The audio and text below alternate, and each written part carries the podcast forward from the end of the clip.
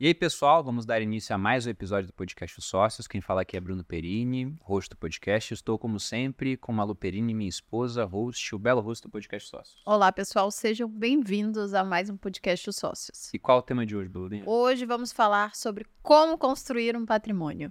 Exatamente. Eu quero vou Os anotar pilares dicas para isso. Tá precisando? Acho que eu já trabalhei bastante, mas é sempre bom, né, relembrar. Sim, com certeza. E para falar desse assunto, estamos chamando aqui três sócios da Portfel. Estamos pela segunda vez com o Vitor Escaramelo, ele é engenheiro naval pela FRJ, sócio fundador e head de consultoria da Portfel, que é a empresa de consultoria patrimonial do Grupo Primo.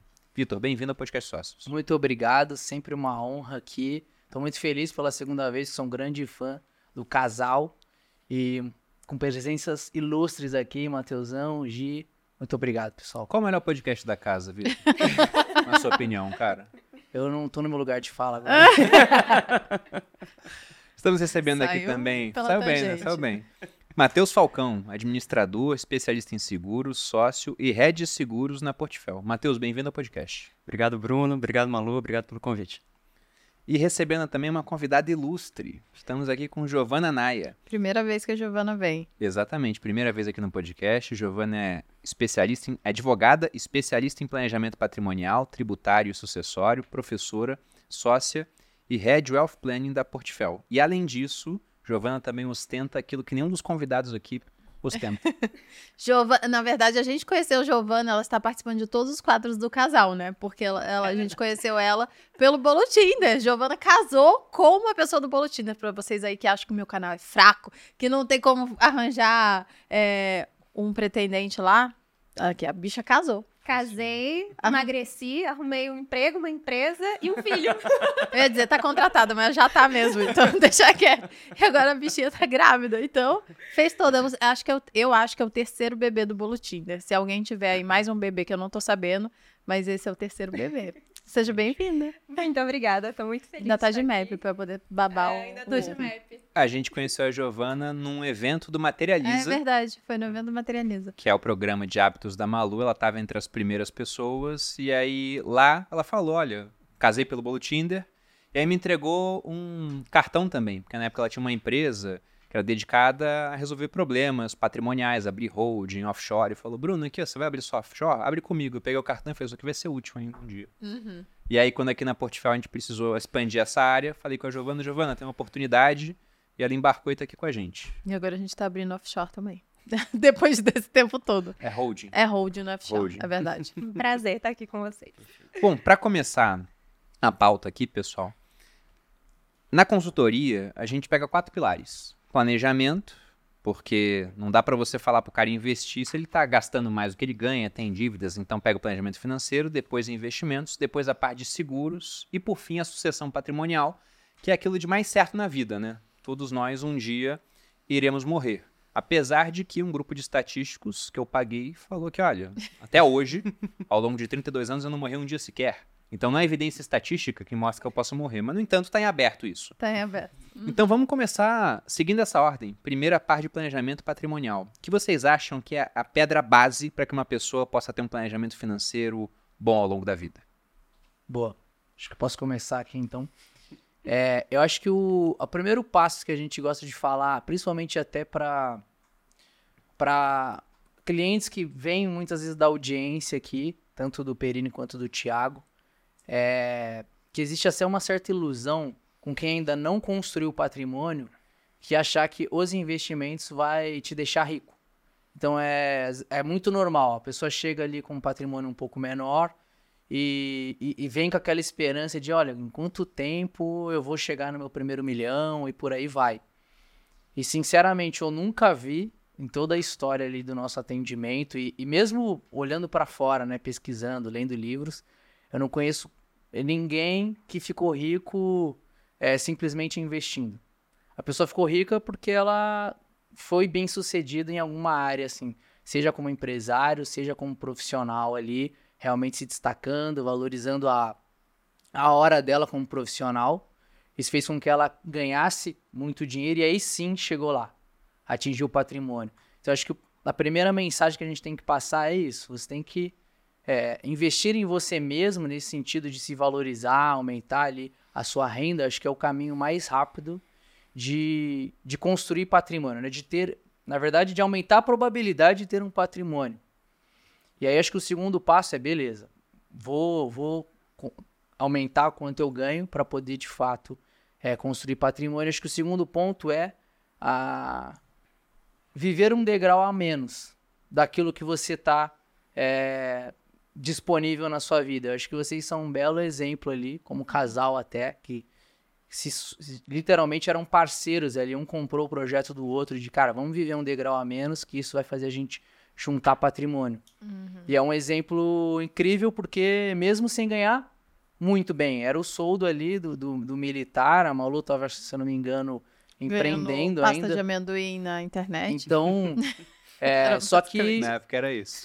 É o hábito ali, né? Já tava com, vivendo um degrau a menos, conseguindo guardar. Aí era os juros compostos ao seu favor. Em algum momento a riqueza ia chegar, só que o hábito já estava criado para quando de fato tem a mudança do quanto você ganha. Né? Acho que esse é a, o pilar central que eu vejo. Engraçado você falar isso, antes de passar a palavra para vocês é que quando você disse, não conheço ninguém que ficou rico investindo, na hora eu pensei, eu fiquei rico investindo.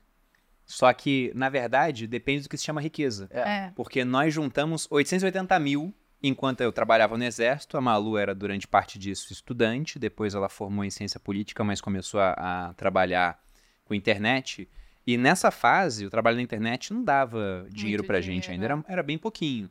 Então foi basicamente poupando e investindo. Eu pensei, eu enriqueci. Só que 880 mil mesmo naquela época, 2017, não era ser rico. Não era nem ser milionário. E mesmo que fosse um milhão, um milhão não é mais o que era antigamente. Uhum. Né? Você volta lá pro plano real, pô, ter um milhão era legal. É, um milhão de lá só por inflação são 7 milhões de hoje. Então, de fato, o que ajudou a gente a construir patrimônio e riqueza de fato mesmo foi depois a gente começar a empreender, ganhar mais dinheiro, fizemos aportes maiores Pudemos correr mais risco, porque tínhamos mais patrimônio. Aí, por exemplo, a gente teve mais posição em Bitcoin, o que deu mais dinheiro para a gente.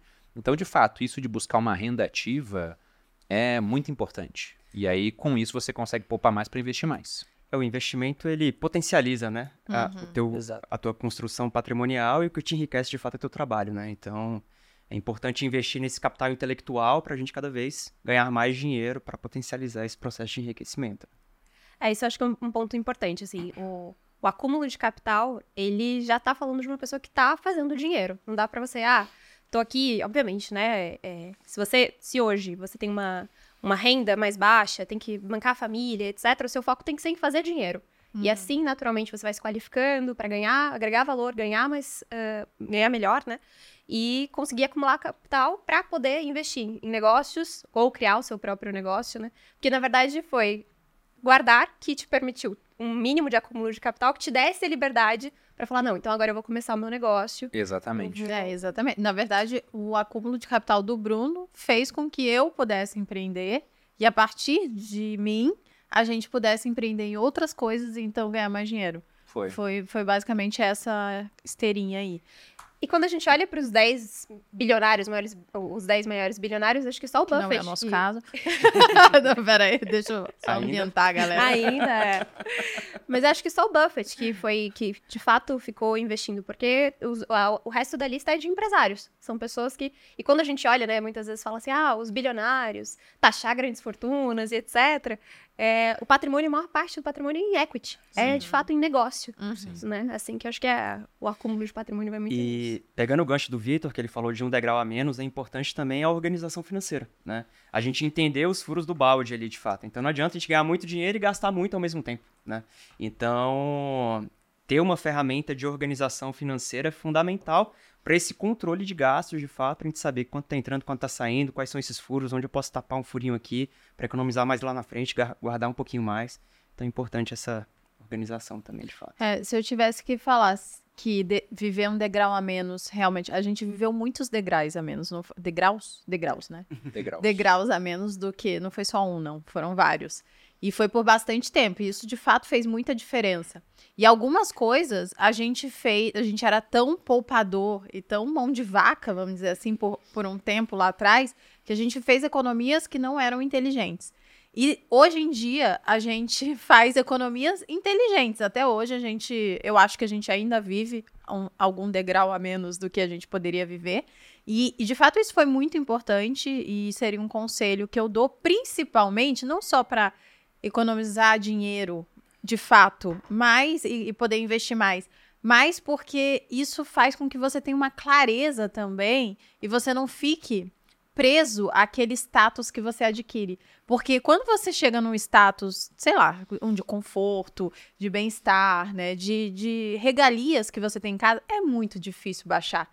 Então é melhor você dar uma segurada embaixo, né, para que depois, quando você tem já esse acúmulo de capital e você já tem essa certeza de que você pode gastar um pouco mais, aí você faz com a certeza de que você não vai precisar voltar, porque isso de ficar subindo e descendo Deve ser muito ruim. É, eu sempre falei pra Malu que a nossa história seria chata. Eu não quero ser aquele cara da história. Nossa, ele ficou rico, ele quebrou e depois ele ressurgiu. Deus o livre. Não, minha história vai ser assim, o Bruno, ele ficou rico e foi isso. Não voltou a ficar pobre. entendeu? Aleluia. E esse é um ponto importante, essa parte de fazer, entre aspas, uma poupança, que eu não vou falar aqui poupança, porque não é colocar esse dinheiro na poupança, no porquinho em casa, é nada disso, é você investir o dinheiro. Mas o que possibilitou, como a Giovana falou, que nós pudéssemos empreender foi o fato de que a gente construiu todo um patrimônio e por conta disso pôde tomar decisões do tipo, ó, vou largar minha carreira no exército para que a gente pudesse focar em outra área. E tem um economista alemão, o Hans Hermann Hoppe, que ele tem uma história muito bacana. Essa história eu já ouvi antes de ler dele, então não sei se algum outro economista escreveu anteriormente. Mas ele fala sobre um homem que está numa ilha deserta. E esse homem, ele todo dia pesca um peixe. E aí ele fala: Olha, se eu conseguir construir uma rede, então vou ter como pescar mais peixes por dia. Então o que, que ele faz? Ele continua pescando peixe, mas ao invés de comer o peixe inteiro, ele come só parte e poupa outra parte. Para que depois de ter uma certa poupança, ele pudesse passar alguns dias construindo a rede sem passar fome. E aí, por conta do capital poupado e acumulado, ele conseguiu construir a rede e ficar mais produtivo. Nós fizemos exatamente a mesma coisa. Para quem não poupa, você pode acessar recursos poupados por outra pessoa. Só que aí você vai pagar o preço do dinheiro no tempo, que são os juros em um país onde os juros são muito altos. Então, ponto nevrálgico aqui realmente essa parte de você conseguir viver um degrau abaixo. Se você ganha muito pouco, buscar aumentar a sua renda, principalmente, mas é sempre interessante aumentar a renda ao longo do tempo, mas tem que ter controle. Enquanto a Malu estava falando, eu estava buscando aqui no meu Instagram, porque eu postei recentemente sobre a história de um inglês chamado Michael Carroll. O Michael Carroll ganhou na loteria inglesa 9,7 milhões de libras, o que seria equivalente a 60 milhões de reais. Nossa. Quanto tempo você acha que durou o dinheiro? Pouco. Mas não sei quanto tempo. Ele era gari, equivalente a gari, ganhou 60 milhões, durou menos de 5 anos.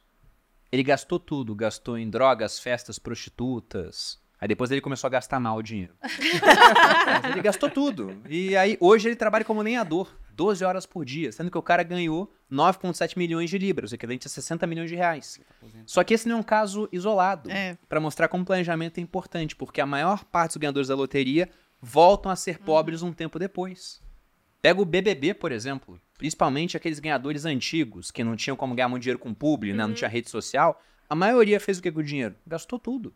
Acabou. Em pouco tempo. Falta de planejamento. O cara acha que, ah, ganha um milhão, um milhão e meio, tô rico. Não, você não tá rico. Tem que ter planejamento, não gastar mais do que você tem de entrada. E aí depois com o excedente a gente passa para a parte dos investimentos. Aí só para complementar Por favor. o que eu falei também para não parecer que, poxa, eu trabalho com investimentos e eu comecei falando como se isso não fosse a solução, né? É, porque pela chamada como construir patrimônio, eu imagino que a pessoa que clica para ver, ele está querendo saber o atalho, correto? Então, o investimento, ele vai te fazer chegar lá mas ele não é o atalho. O atalho é realmente ganhar. o atalho é realmente ganhar mais, porque se você pega o teu exemplo, se eu não me engano, era 800 e poucos mil, não era? 880 que a gente acumulou. Para facilitar, vou aproximar para um milhão. Se você conseguir uma boa, manter... Uma boa. Só para facilitar minha conta de cabeça. Sim. 15% ao ano por 5 anos, você dobra o capital. Então, em 2015, você tinha um milhão, passa cinco anos, você vai ter 2 milhões. Você vai estar em 2020. Passa mais cinco anos, você vai ter 4 milhões. Em 2025. Eu imagino, não sei quanto o Bruno tem. Público você já tem mais que isso, né? Ali no YouTube, que você, você demonstra. Hum, não, acho que lá tá. Ah, quando eu boto o print da grão, dá isso. Dá 4. Porque na grão eu tenho dois, nas carteiras do YouTube eu tenho mais dois. Sequestrador é tudo de Exato. Ou Tá seja, tudo o empenhado. ponto é, aquele dinheiro foi suficiente para dar é, a segurança para você empreender e fazer mais dinheiro, até no jogo do equity, que é o que, que a gente fala muito aqui, né, no, Uhum. no grupo. Como... Então, acho que o investimento é, aqui, é o... vai te levar lá no futuro, mas o que vai te fazer chegar mais rápido é, de fato, investir em você mesmo, fazer sua hora valer mais para poder, de fato, ganhar mais. Mas tem que ter o hábito, né? Tem que ter é, de fato aquele hábito de, de, de poupar, senão você nunca vai parar para fazer. Que acho que a gente pode até falar disso mais pra frente. Mas só para não deixar passar, o Bruno fez uma cara quando você falou assim, a gente fez umas economias porcas ali no passado.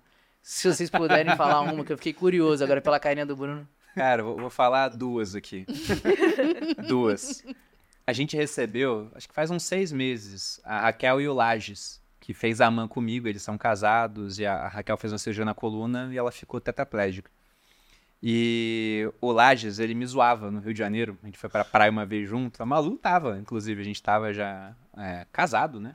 Ou tava Sim. morando junto. A gente. É, E aí eu era muito mão de vaca. Eu andava no Rio de Janeiro com a ar do carro desligado. só, Nossa. Pra gastar com- menos. só que com os vidros fechados, porque era perigoso. Que é perigoso. né? Então a gente vivia numa eterna assaltado, eu vou só Entendeu? economizar. Exato. Cara, Então, e pior que você bota na ponta do lápis, não faz sentido. não, né? nenhum, cara. Nenhum? Aí ele falou pra mim assim, ele me fez sentir vergonha, sabe? Ele falou, meu Deus, cara, como é que você faz isso, cara? Vai chegar suado, não sei o que. Eu falei, é, de fato, estou exagerando. Aí, Lages, obrigado, cara, você mudou um hábito que eu tinha. E aí o outro também, a gente, por exemplo, morava próximo de um Guanabara. Quem é carioca conhece o, o Guanabara. Aniversário Guanabara. Os Aniversários famosos Guanabara. aniversários Guanabara, É onde guerra. o pessoal dá um- uns descontos e aí parece um pouco Black Friday americana, com gente na Aham. frente assim. É bem, bem menos- agressivo. É, só que é mais agressivo, entendeu? E ao invés de comprar eletrônico, o pessoal se estapeando por dentro de condensado de detergente. E aí a gente ia no aniversário Guanabara, o mercado cheio, ficava uma hora na fila só para ser atendido depois.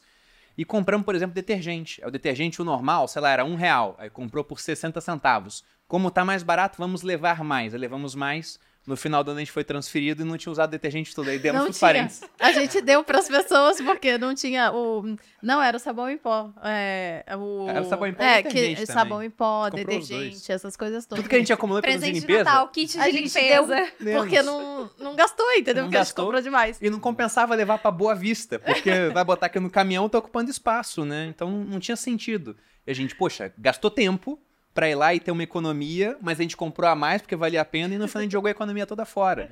Então teve muita coisa que a gente fez lá atrás que de fato foi idiota. Eu acho que dentro do planejamento realmente, se você pega o orçamento de uma família, aquilo que faz mais diferença no final das contas é a parte de moradia, enquanto você gasta com moradia. Isso foi uma mão na roda pra gente, porque nós tivemos a chance de morar num PNR, que é uma casa do exército, que o militar ele pode alugar.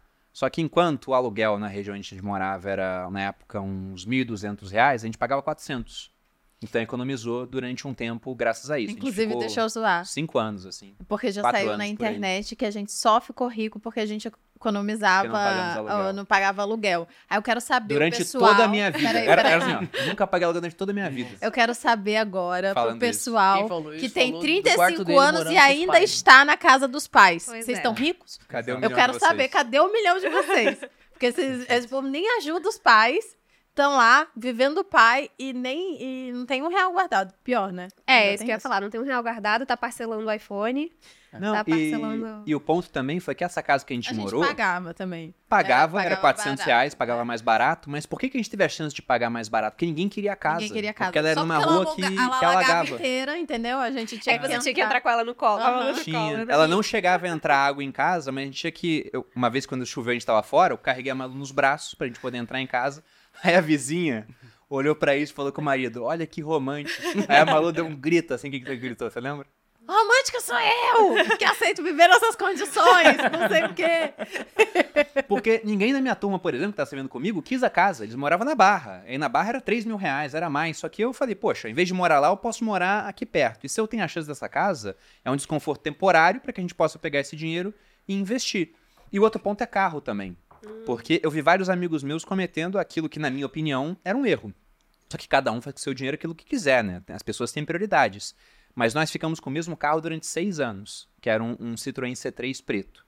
Quando trocamos, a gente comprou um Renault Clio vermelho, que era dois anos mais novo, só que ele era mais simples. Tinha só duas portas, ele não tinha direção hidráulica. Era Nossa. ótimo. É Treinava porque que era um economizava na é, academia é, também. A gente É, treinava já todo era. Cada baliza era tipo um Hadouken, né? Pra quem assistiu Street Fighter quando era pequeno. dia. de concentração. Mas a gente trocou por esse carro e gastou inclusive menos do que o preço que eu tive de revenda do C3. Enquanto isso, alguns amigos meus estavam trocando de carro, comprando um Honda Civic, um Toyota Corolla. E a estrutura era a seguinte: a pessoa ganhava um certo valor. Vou colocar aqui 10 mil. Não era isso, era menos na época, mas 10 mil. Imagina que esse cara ele tem uma despesa com carro de mil reais no mês. Então sobrava nove. Aí ele poupava dinheiro para trocar por um carro um Honda Civic, por exemplo, aí no final ele vendeu o palio dele, que era mil por mês, para com a mesma remuneração, 10 mil, comprar agora um Honda Civic que exigia 1.500. Então ele ganhando a mesma coisa, agora ele gastava mais da renda dele só para manter um carro que fazia, no final das contas, a mesma coisa do outro. Lógico que ele é mais bonito, vai causar um certo, uma certa impressão, eleva o status social, mas eu falei, cara, eu não tô nem aí para isso. Eu quero outra coisa. Eu quero que a gente acumule patrimônio para depois eu ter a chance de não precisar mais trabalhar com isso se eu quiser. Então nós fizemos escolhas assim E foram acertadas elas e foram- foram muito boas. foram muito boas pra gente. Exceto o aniversário do Guanabara, que É, não esse era eu dispenso. Esse eu E o dispenso. ar-condicionado, que você se arrependeu, ar-condicionado. arrependimento eficaz. Foi Eu acho que tempo. quem me encontrava depois de chegar talvez se arrependesse mais do que eu da minha do ar-condicionado. No Rio de Janeiro, aquele calor, né? E para um militar, isso acontece muito funcionário público de maneira geral, né? Ele fica muito sentado naquele conforto de ah, minha aposentadoria tá garantida, eu vou ganhar isso aqui, sei lá, igual ou com alguma correção que seja, mas ele meio que ah, não preciso acumular patrimônio e vive naqueles gastando tudo. Só que isso Acontece é, mesmo. isso é uma, primeiro que assim, aí vai, vai ter muita discussão com, já discuti isso com uma amiga minha, que ela, o sonho dela era ser concursada, mas na minha cabeça sempre foi na pegada do Flávio Augusto, que é, cara, na verdade não é garantido, porque daqui a 30 anos você vai se aposentar lá com um governo que você nem sabe qual vai ser e o que, que ele vai poder fazer, qual regra ele pode criar, ele pode simplesmente criar uma regra que, ó, agora o governo precisa de uma parte da sua previdência, como aconteceu com a Petrobras lá, com a Petros, mesmo na época que estava tendo problema, eles deram uma maneira de, de pegar um pedaço ali da previdência que teoricamente a pessoa não estava contando com isso. Então não, não é tão bem estável. E sinceramente, às vezes você pega uma carreira ali da pessoa de 20 anos, às vezes até 30. Se ela tivesse guardado um pouco mais, ela talvez pudesse decidir se aposentar antes sem escolher. É, ah, não, só tem que esperar o meu momento chegar aqui no concurso, aqui na, no meu cargo público. Se você tivesse feito ali um 10% do quanto você ganha, tivesse separado todo mês, provavelmente você já teria um dinheiro que te desse o conforto de tomar a decisão de sair, de parar antes. É, e, é, e, é- e não seria um sacrifício muito grande. Quando a gente fala de um degrau a menos, não é para passar perrengue, é, morar numa casa que alaga, aqui como aconteceu aqui com eles. Não Às vezes é, é literalmente um pouco a menos, É, né? E eu, só complementando, e o terceiro ponto acho que é o lazer, né? Então, e muito associado ao servidor público, o acesso ao crédito, né? Então, eu, eu sou brasiliense, então o, o, o cargo de sucesso é virar servidor público em Brasília, né? E o acesso ao crédito é absurdo. Então, assim, é, a pessoa ganha 5 mil de salário e tem um cartão de crédito de 10. Né? A pessoa entra no trabalho. Ela tem 15 pra gastar. Tem Exatamente. Ela não ganha, ela não ganha 5, ela ganha 15, né? É, ela entra no, no, no- no cargo, enfim, já liga o gerente de banco, porque ela tem lá um empréstimo já pré-programado para ela, enfim. Então, assim, esse acesso ao crédito também é, corrói ali, tem chance de corroer ali o patrimônio da É o pessoa. adiantamento de sonho vai acabar sendo mais caro, né? Você Perfeito. vai entrar numa dívida ali para adiantar um sonho. É a tal da preferência temporal, né? É, é você tomar a decisão hoje para os efeitos no futuro, né? A gente... E aqui a gente tá falando de fato de acúmulo de patrimônio. Uhum. Então, se a gente tem essa, essa proposta de acumular patrimônio, você vai precisar viver um pouquinho abaixo. É, tanto porque vai aparecer uma oportunidade de negócio, é, vai aparecer uma oportunidade de investimento, ah, enfim, uma realização de um sonho, ou então, de repente, um, uma- um evento que é inesperado e que você vai precisar tirar recursos de algum lugar para pagar, às vezes, para um tratamento médico, alguma outra coisa. A gente pode falar também sobre isso. Então, viver um pouco abaixo é, você nunca. É, é o que você falou, eu nunca vou precisar re- retroceder, não precisa diminuir. Se eu já vivo Uhum. um pouco abaixo, se acontecer alguma coisa que eu preciso ajustar, eu tenho essa gordura no meu orçamento. que me dá tanto essa segurança, né, quanto também a possibilidade de, de fato, acumular e maximizar o meu patrimônio. Pegando essa parte do crédito que você disse, vários amigos meus usavam consignado o tempo inteiro. Consignado é aquele crédito que geralmente tem juros mais baixos porque você tem um contra-cheque, você é um aposentado e todo mês cai a aposentadoria, por exemplo. Com militar era assim, né? Todo mês cairia o pagamento. E vários também se escoravam na questão de que o militar, ainda hoje é assim, quando ele se aposenta, a aposentadoria é integral. Só que, por exemplo, meu pai, quando ele era capitão, ele ficou oito anos sem aumento durante a era do Fernando Henrique. Oito anos com uma inflação no Brasil que era alta. Era pós-plano real, não era aquela inflação galopante dos anos 80, mas era uma inflação que, na média, ficava acima de uns 6, 7% ao ano, né? Principalmente no começo do plano real. Então, só de não ter reajuste por inflação, o poder de compra vai lá para baixo. Então, quem estava aposentado naquela época, era militar da reserva, sofreu. Porque o cara se contava apenas com a aposentadoria, ele ficou oito anos sem aumento. Esse é um ponto que a gente tem que se preocupar para o futuro, porque não sabemos como é que vai ser uhum. é, o controle de despesa previdenciária no futuro. Até porque é uma despesa grande em um país que ele já perdeu o seu bônus demográfico. Então o Brasil está envelhecendo, inclusive com perspectiva de população até diminuir ao longo do tempo, já que a gente está tendo menos de 2,1 filhos por casal, né, que seria o índice de reposição. Mas voltando para o ponto do crédito, Muita gente fala, ah, pô, mas o crédito consignado é baratinho. Porque enquanto o empréstimo pessoal é 4, 5% ao mês, o consignado é 2%. Eu fiz a conta aqui dos juros anual, que dá 2% ao mês do consignado, dá 26,8% de juros. Queria eu, todo ano, poder investir essa taxa. Sim. Tem ano que eu consigo, né? Tem ano que eu consigo multiplicar a carteira assim. Tem ano que não dá, é muito menos do que isso.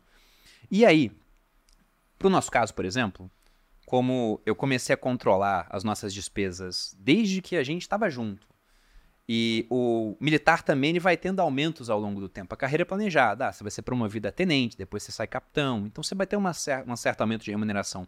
Mas qual vocês acham que pode ser aquelas medidas a serem adotadas pelas pessoas que assistem a gente, assistem a gente aqui, estão encalacradas e estão gastando mais do que ganham? Porque uma coisa é o jovem que tem 20 anos, vai se formar agora e vai começar a ganhar um salário maior. Então para ele é fácil adequar porque ele aumentou o que ele ganha.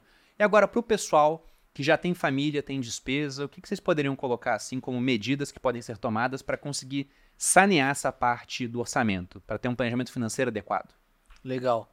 Eu acho que a primeira parte é, é quase que é se hackear, né? Eu gosto desse termo que é assim, você tem que se conhecer financeiramente, fazer ali uma análise da sua saúde financeira de fato, escrever tudo é, desde o, se você é mais old school, escreve no papel ou uma planilha de Excel que seja, ou tem aplicativos que fazem isso também. Aqui na Portfólio a gente já utiliza Meu Vista, mas não precisa de um aplicativo. Uma folha de papel já vai funcionar. Parece parece bom, parece básico, só que é, eu vejo muito as pessoas, elas literalmente elas não sabem é, tudo quanto todos os gastos. Saber quanto ganha é um pouco mais fácil, a depender da sua profissão. Tudo bem, às vezes você é um empreendedor ali, um autônomo, talvez você vai ter que parar e, e dar uma análise e, e faça é, o seu ganho médio dos últimos 12 meses para você conseguir pelo menos estimar. Mas se você é um seletista, alguém que tem um salário, beleza, esse é o básico, quanto que entra. Só que você tem que saber exatamente quanto que sai e aonde que sai. E, e é o primeiro passo para poder entender é, onde está indo embora esse dinheiro, para poder entender onde você pode cortar ou não, é, até para poder de fato fazer uma análise. Se você tem dívidas, é, entender todas as suas dívidas, entender quais são as dívidas que são boas, quais são as dívidas que são ruins. Então, digamos que existem dívidas que poderiam ser boas porque você é um empreendedor e de fato está investindo no seu negócio e tem uma expectativa de retorno em cima daquilo.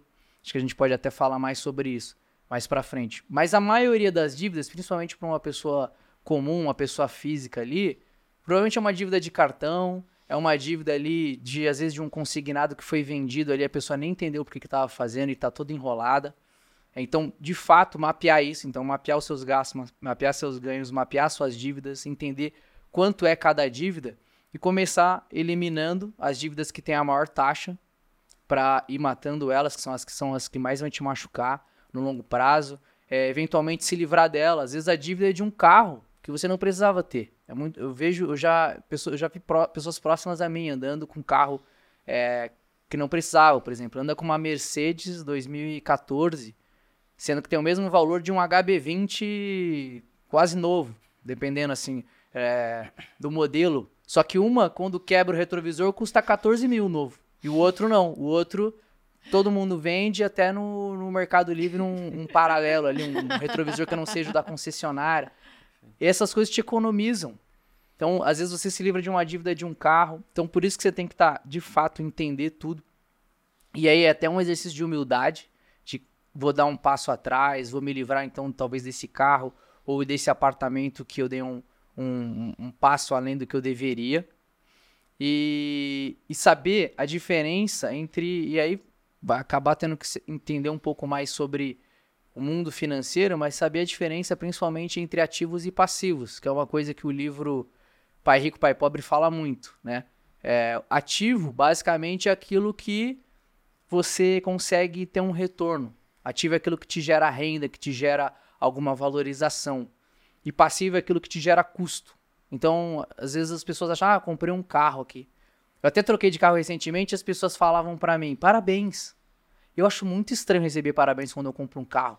Porque o carro, para mim, na minha cabeça, é um passivo. tipo assim, eu comprei um carro um pouco mais caro do que eu tinha, porque já tava na hora, eu tava já com uns seis anos com o mesmo carro.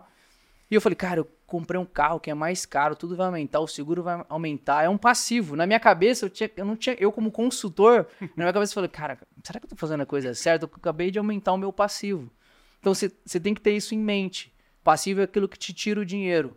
Então quando você faz essa análise, você detecta ali, poxa, eu tô cheio de passivo aqui então. Então eu tô às vezes com um apartamento em que eu tô pagando tantos juros que talvez ele não seja um ativo. Talvez ele seja até um passivo e esteja pagando juros demais. E essa análise inicial é o pontapé para você começar a tentar sair desse rolo. Que parece básico, pessoal. Poxa, não, mas como é que você não vai parar para. Muita gente está enrolada porque ela não para para descrever tudo que ela tem e de fato começar a ponderar: cara, isso aqui eu não preciso, isso aqui eu posso vender e me livrar dessa dívida, por exemplo, um financiamento de um carro. E, e, e, e, e há momentos na vida. Oi? Posso renegociar. Renegociar. Só que para isso, para ter um plano, você precisa primeiro entender onde você está. Né? Acho que essa é a, a visão, o resumo que eu vejo para de fato sair desse momento. Assim. O Vitor foi perfeito na colocação dele. Eu só agregaria um ponto, que é procurar ajuda. Então, ser humilde também para procurar ajuda de fato, porque se você quer emagrecer, você vai atrás de um nutricionista, atrás de um personal, por exemplo. E por que, que para organizar suas finanças você não procura um planejador financeiro, né? Então, tem uma pessoa especialista para isso, que estuda para isso, que faz isso todos os dias. A profissão dele é essa, organizar a sua casa, suas finanças de casa, enfim. Então, procure ajuda também. É, eu, quando entrei no mercado financeiro, quando iniciei esse processo né, de entrar no mercado financeiro, eu trabalhava com planejamento e eu tinha cliente que tinha medo de abrir conta bancária. Ele tinha medo de abrir para saber, ele não sabia exatamente quanto ele ganhava, ele não sabia exatamente quanto gastava, porque ele tinha medo de abrir a conta. Então, era no fluxo ali, ah, eu vou gastando, vou pagando aleatoriamente. Caramba. Mas cara. tinha medo de acompanhar o processo ali. De qual, qual a chance de isso dar certo? Zero.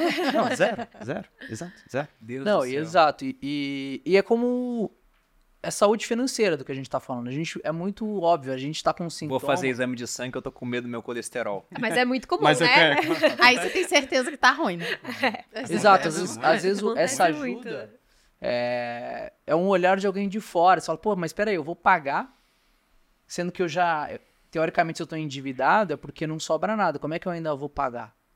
Porque é igual um médico. Às vezes você tá sem recursos e dá o teu jeito de pagar um médico e ele salva a sua vida, porque é a sua prioridade. A tua saúde financeira também tem que ser uma prioridade. Então, pagar um profissional ali pode te tirar. E aí, às vezes você paga ali um valor e o cara te tira de uma dívida de milhares de reais. Então, isso mais que se paga, né? Porque às vezes é alguém de fora falando, cara, peraí, isso aqui é essencial para você? Não.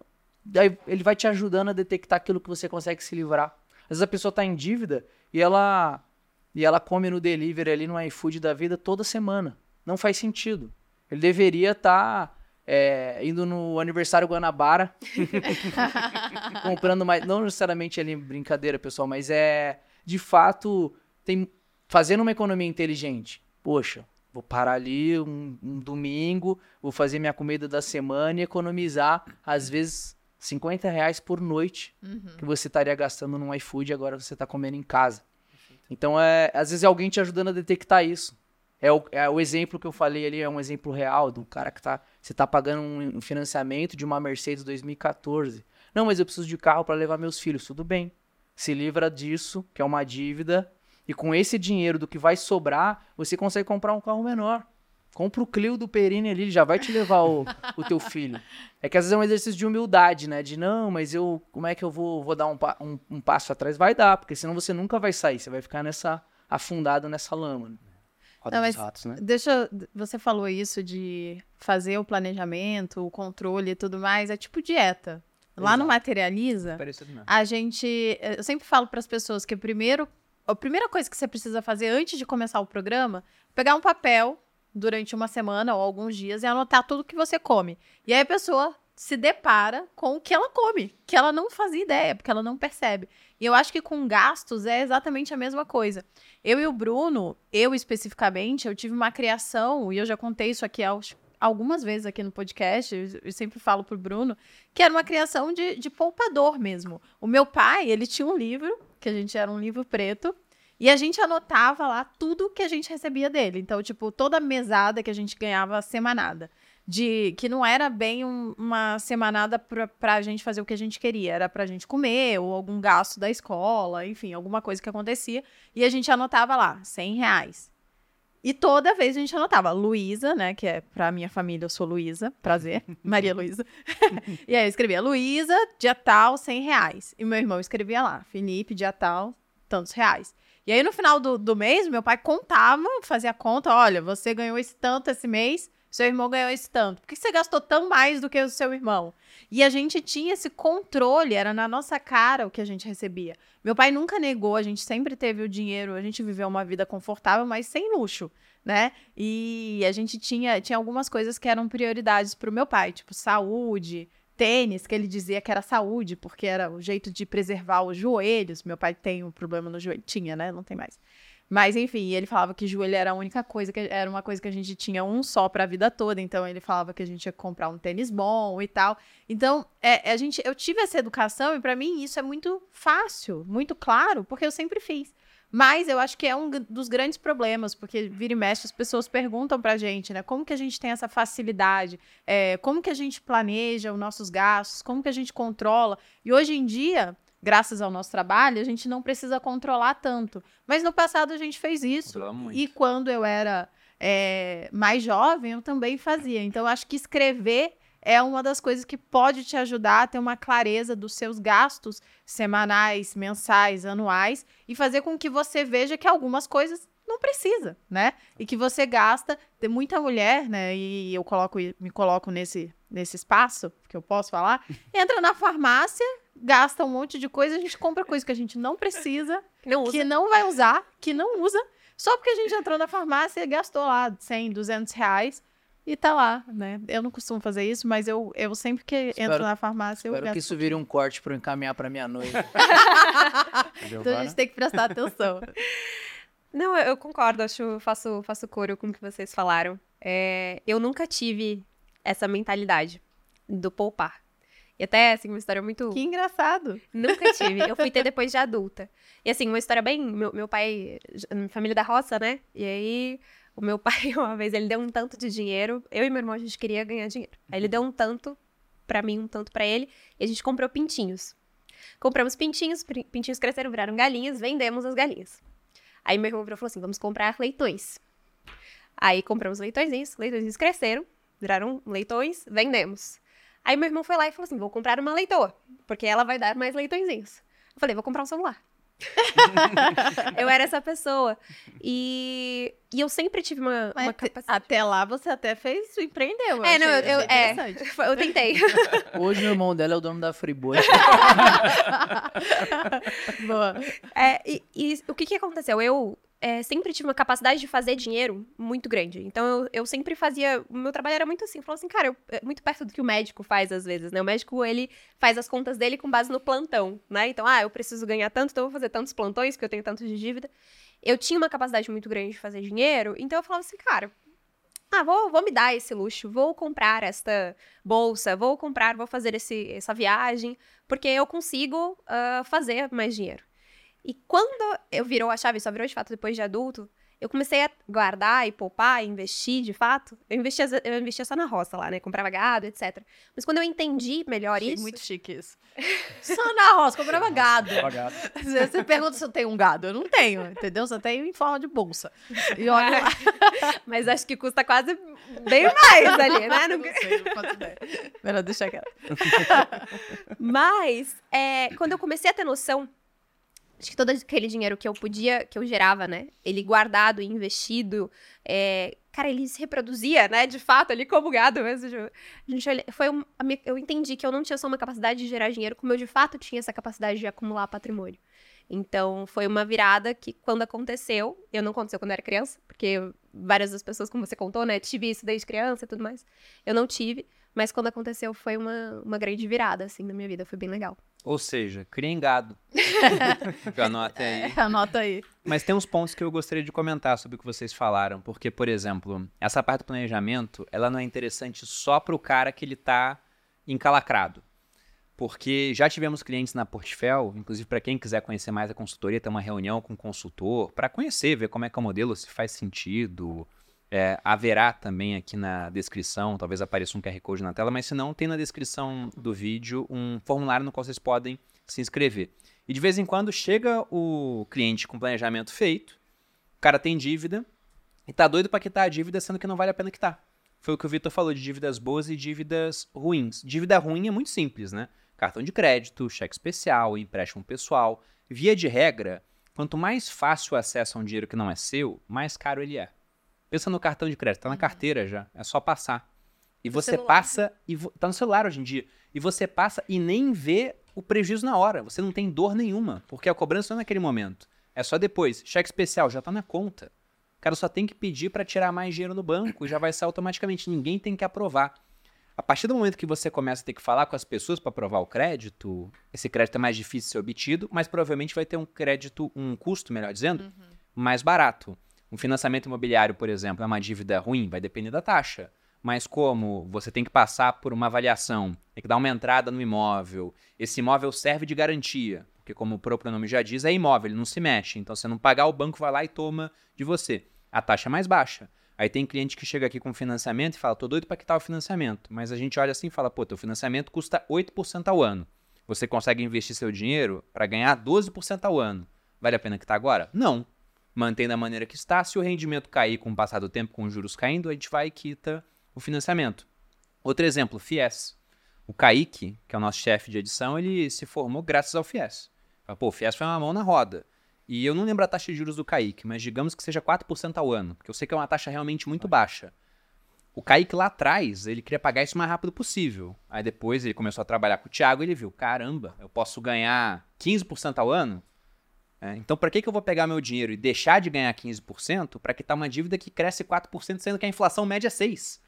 Então, só ir pagando a dívida aos poucos, ela fica menor, entre aspas, ela vai crescer 4%, mas a inflação aumenta o preço de tudo na média em 6%, então ela está se reduzindo, de maneira real está se reduzindo. Então, o Kaique mesmo podendo quitar o FIES, ele vai pagando aos poucos. E já faz mais do que 90% do pessoal, que não faz nada e vai lá o governo e fala, tá perdoado, né? É, tá aqui, toma aqui a, a tua oferta. Então, esse é um ponto muito importante. E o exemplo que o Matheus deu do cliente que não olhava o saldo bancário, não abriu o aplicativo do banco, tem um, um viés cognitivo, na verdade é um efeito sobre o qual o nosso cérebro trabalha, chamado efeito sem dinheiro. O que, que é isso? Quanto mais distante do dinheiro, menor a dor ao gastá-lo. Então, para uma criança, o que o seu pai fez com você, de na época também havia meios, menos meios tecnológicos, né? Tecnológico. Mas de sim. dar o dinheiro na mão da criança, a criança ter que dar o dinheiro para alguém para depois ganhar o salgado na cantina, o refresco, isso é, é muito educativo, porque ela vê a troca acontecendo, ela sente a dor na hora de abrir mão do dinheiro. Já para uma pessoa que usa o cartão de Lá em casa crédito, só vamos usar dinheiro de papel mesmo. É isso aí. para criança é muito bom. Mas não só para criança, para você que está encalacrado, que não sabe lidar com cartão de crédito, talvez seja uma medida interessante, porque se você coloca lá o teu pagamento na carteira, não sei se vale a pena porque é Brasil, né? Perigoso, etc. Mas você tem lá mil reais e vê que gastou os mil reais, acabou. Você não pode mais gastar. Agora, se é no cartão que tem limite de 10 mil, você não vê passar os mil, a não ser que você esteja controlando. E mesmo que você controle, a dor de você gastar aquilo é menor, porque o dinheiro está mais distante. Já tem uma barreira antes. Primeiro é o cartão, só depois chega o pagamento. Então, para pessoas que são pouco disciplinadas financeiramente, talvez seja interessante usar menos meios tecnológicos e usar o, os meios rudimentares, igual os antigos gregos faziam. Pega lá e dá o pagamento ali no, no dracma, né? na moeda. Ou cancela o cartão de crédito, usa só o cartão de débito e Pix, porque aí você de fato só vai conseguir pagar o que está na sua conta. Ah, mas vou deixar de ganhar milha. Ah, mas vou deixar de ganhar cashback. Se você tá todo afundado, isso é o de menos. Aquele cashback, aquela milha, você vai aprender a fazer depois que você se organizar. De porque é, o hábito é igualzinho à nutrição, é igualzinho à malhação. Você primeiro tem que ter o hábito de se, de se controlar. E se, se você não consegue se organizar num cartão de crédito, e às vezes a pessoa tem um monte, porque cada um tem um benefício, cada um tem uma milha, um é da Gol, outro é da Azul, aí tem o cashback, e aí, quando você vê, você já se enrolou, porque você não somou a sua fatura de cada um. Se você tá vendo que você tá se enrolando, para com tudo, cancela tudo, fica no débito, no Pix e no dinheiro, na moeda em espécie, que é o melhor para você criar o hábito. Uma vez criado o hábito, e aí eu tô falando de meses, aí talvez você consiga voltar para um cartão da vida, né? Para um cartão de crédito. Não que o, o cartão não é um vilão, mas você tem que se conhecer nesse sentido, né? Exato. E aí já saindo do planejamento entrando para a parte dos investimentos. Porque no planejamento é muito mais sobre o que não fazer de besteira para que você possa ter um excedente que será investido ao longo do tempo para a construção de patrimônio. Sobre investimentos, o que, que vocês podem dar de conselho para quem está assistindo a gente? De como investir, você fala? Isso.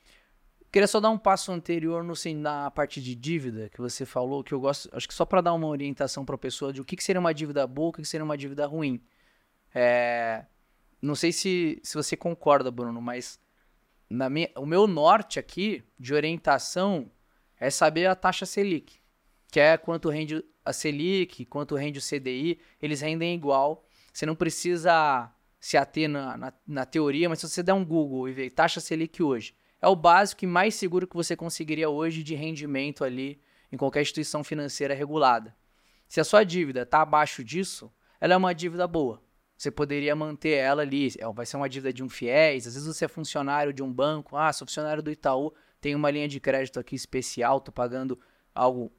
Porque isso é subsidiado. Alguém está te fornecendo. Se você está pagando, se você tem uma dívida abaixo da taxa de juros básica do Brasil, é porque alguém está te subsidiando. Ou é o governo, ou é a tua empresa ali te dando algum benefício.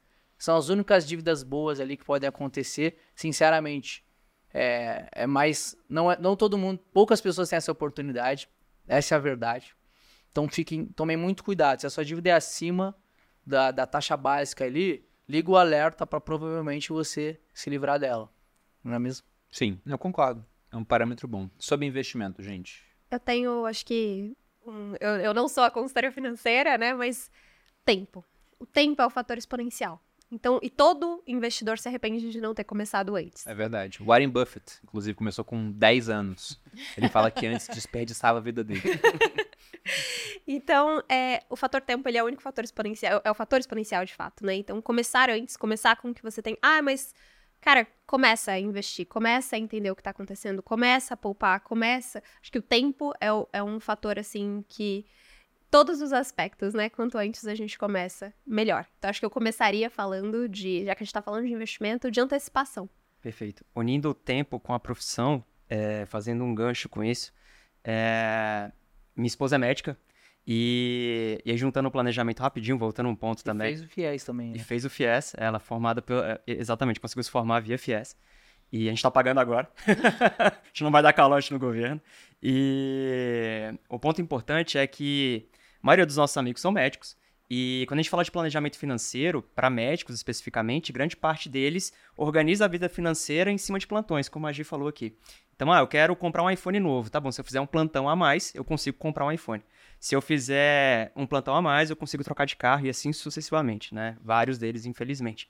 E o ponto principal é que a gente vê muito aqui na consultoria, principalmente, é, médicos que param a carreira para começar a estudar sobre investimentos, muitas vezes, por exemplo, deixando de lado onde eles fazem dinheiro de verdade para parar e estudar um outro assunto diferente. É importante fazer isso? Lógico que é importante, mas novamente voltando para a questão da, de contratar um profissional, né?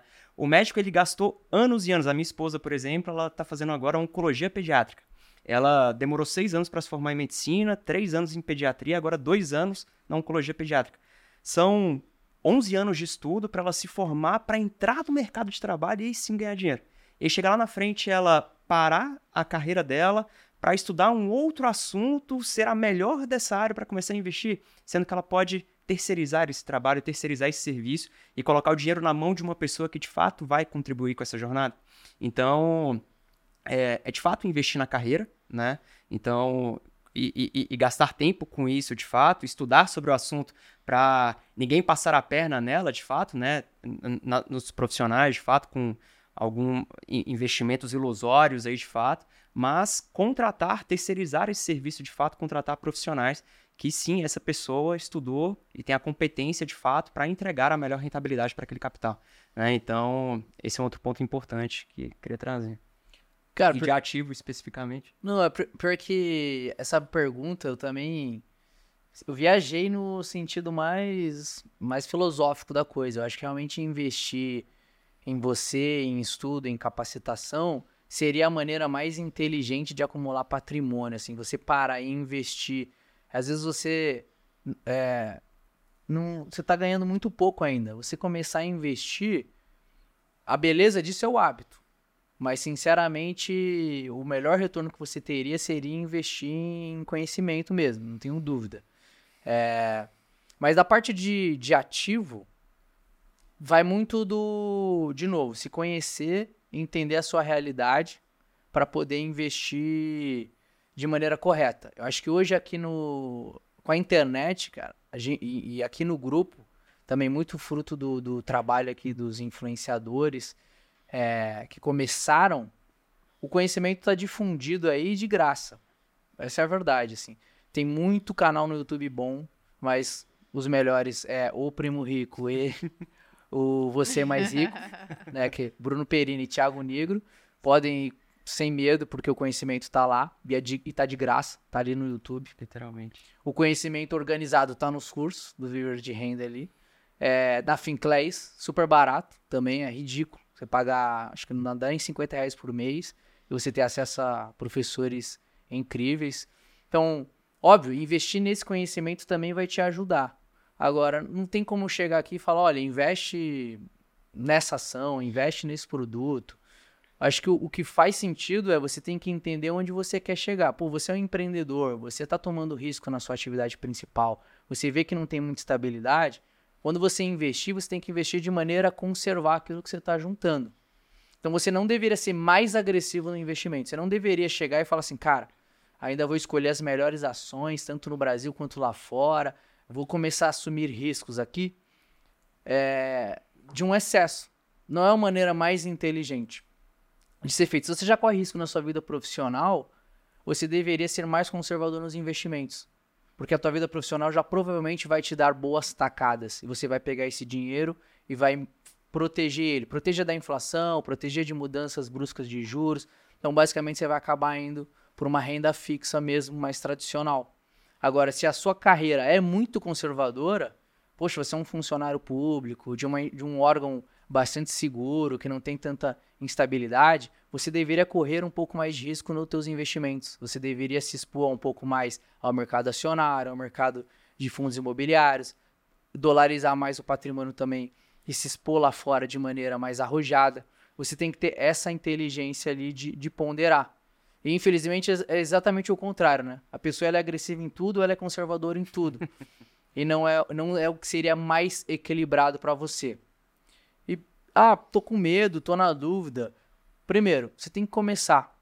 Então, ao começar num CDB de liquidez diária do teu banco, que renda 100% do CDI, sinceramente, quando você pega ali o histórico do Brasil, o nosso, a nossa renda fixa já paga muito bem. Ela já ganha de uma, de uma série de fundos, ela já ganha uma, de uma série de. Ela ganha do Ibovespa em várias janelas.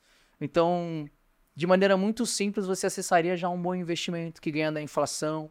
Se você está na dúvida, enquanto você ainda não entende muito bem o que você está fazendo, você pode simplesmente pegar o seu dinheiro e investir ali no CDI, através de um banco ou de uma corretora, e, e já está relativamente bem investido. Historicamente no Brasil, é um investimento super seguro e sem muita complexidade. E óbvio, sempre fica o convite também de acessar a Portfel ali, vai ter um consultor te ajudando ali de maneira isenta a investir melhor. Só que de maneira a querer contribuir, se você seguir esse passo a passo, essa lógica de tentar equilibrar os riscos da sua vida e investir num CDI da vida, num 100% ali do banco, é, um CDB, você já vai estar tá bem seguro e vai estar tá investido de maneira razoável, né? É, por histórico do Brasil, de fato, o CDI é magnífico. Sobretudo se a gente pega lá, logo depois do plano real, chegamos a ter juros de 50% ao ano. Mas até período recente, a gente pega no passado, o CDI ficou o começo do ano inteiro dando uma lavada em todo mundo. Aí no final do ano, principalmente após novembro, aí que veio Ibovespa, uhum. os fundos imobiliários subiram. Até outubro do ano passado, o acumulado Ibovespa era 3% no ano. Fechou com 22%. Tudo vem em novembro e dezembro praticamente. Mas eu gostaria de explorar esse ponto que você falou, Vitor, da questão de fazer um equilíbrio. Porque eu falo isso no Viver de Renda, e lá uso Aristóteles para falar sobre isso, porque ele tinha uma ideia que ele chamava de doutrina do meio termo. Se você pega, por exemplo, coragem, é uma característica positiva, é uma virtude. Inclusive, segundo Nassim Taleb, é a única virtude que não pode ser fingida. Porque se você entra em frente a seu filho para salvar ele de um tiro, você toma um tiro por ele, ah, o fingir que era corajoso. Não, você uhum. foi. Não tem fingir que é corajoso. Se você faz, você é. Só que ele falava, olha, se você tem coragem de menos, é uma fraqueza, né? Porque você é um covarde. Se tem demais, é uma imprudência. Você vai morrer muito cedo. Né? Porque você não está pensando direito nas coisas. Então tem que ter um, um, meio termo. E as pessoas esquecem isso. É o cara que vira empreendedor porque ele gosta de risco. Aí ele vai para o mercado, pode contratar um consultor. Aí o consultor vai e fala: não, vamos botar em renda fixa. Que renda fixa? Rende quanto? A 12% ao ano? Não, pô. Eu quero lá o, o Bruno, eu vi que ele está com 80 em Bitcoin. Bota meu dinheiro todo em Bitcoin. É mais ou menos isso que ele quer. Ele vive no risco, e aí, quando ele vai para o mercado, ele quer mais risco. E o cara que é funcionário público, ele geralmente vai para o funcionarismo porque ele gosta de segurança. Tem o cara que, ah, eu adoro aquilo que eu faço, mas a maioria, pô, grosso modo, gosta de segurança. Ele quer ter sempre a garantia de que, faça chuva ou faça sol, ele vai estar tá ganhando a mesma coisa. E aí, quando ele vai para o mercado, como ele gosta de segurança, ele vai só para renda fixa. Esse aqui, ele comete um pecado menor do que o outro, porque ele não quebra. Ele só vai ser mais lento no acumular de patrimônio. O outro pode ter um ano muito bom, mas se ele não muda como as coisas funcionam, uma hora ele quebra. Exato. E na pandemia eu vi isso acontecer com algumas pessoas, porque o cara era empreendedor, falava, vou investir, não, é 100% em ação. E aí se o mercado cair, eu compro mais, não sei o quê. Aí o mercado foi e caiu, 50%. Ele conseguiu comprar mais? Não, porque o, o negócio dele estava fechado. Na verdade, ele teve que vender para cobrir custo do negócio, porque os dois caíram ao mesmo tempo. Aí esse cara, ah, depois o mercado voltou, recuperou, bateu máxima histórica, só que ele ficou de fora, ele não tinha dinheiro investido. Então, o mais importante não é saber o ativo específico, é saber como você vai alocar os seus ativos numa carteira diversificada e se você é funcionário público, procure mais riscos, se você é empreendedor, você vai procurar mais segurança. E o que você falou também da alocação de ativos é muito importante, Matheus, porque as pessoas esquecem disso. Tem um cara que é neurocirurgião, ganha um dinheirão operando cérebros. E aí ele fala: Não, eu vou investir, tomar conta do meu dinheiro eu mesmo. aí ele ainda faz isso e fala: Não, vou ganhar do mercado. E não é do mercado brasileiro, é do mercado americano. Aí ele pega um lá é, duas horas na semana, que é o tempo que ele tem, e quer tentar superar o desempenho do S&P que o Warren Buffett não supera mais nos últimos 20 anos. Pô, vai dar certo, você vai ganhar dinheiro, mas agora talvez fosse mais fácil você terceirizar as decisões para um cara que vai fazer isso para você o dia inteiro. E aí você vai ter mais tempo para focar naquilo que é melhor, que é operar mais cérebros e ganhar mais dinheiro. Então muita gente esquece dessa alocação de ativos. Eu acho que essa é uma das decisões mais importantes da vida. É, no geral, acho que a gente tem que ser generalista. Eu sempre falo isso pro Bruno. A gente tem que entender um pouco de tudo, inclusive de, de investimentos, justamente para a gente conseguir ver se a pessoa que a gente está contratando está fazendo as escolhas que de fato são boas para gente. Então, é a mesma coisa. O pessoal de vez em quando pergunta: e aí, você investe? Eu falo: eu não, eu tenho uma pessoa que sabe investir, para que, que eu vou gastar o meu tempo aprendendo sobre isso se eu posso alocar ele nas coisas que eu faço melhor? Perfeito. E deixar o Bruno para fazer isso, ou se eu não tivesse o Bruno, eu escolheria alguém da minha confiança e saberia o pouco que eu sei, que eu sei dizer. Se eu se, né, se me apresentar lá, eu acho que eu sei dizer hoje em dia, depois de 700 milhões de podcasts, o que, que é, se estão me passando a perna ou não. Não, tenho certeza que você sabe, mas então. isso que você falou de ser um generalista é muito bom, Porque, na minha opinião, o investidor ele é um generalista que usa o trabalho de especialistas. Por exemplo, É. quero investir em fundos imobiliários. Tem o Ricardo aqui. No meu curso eu tenho o Bruno Gomes, que é um economista também que entende pra caramba de fundo imobiliário.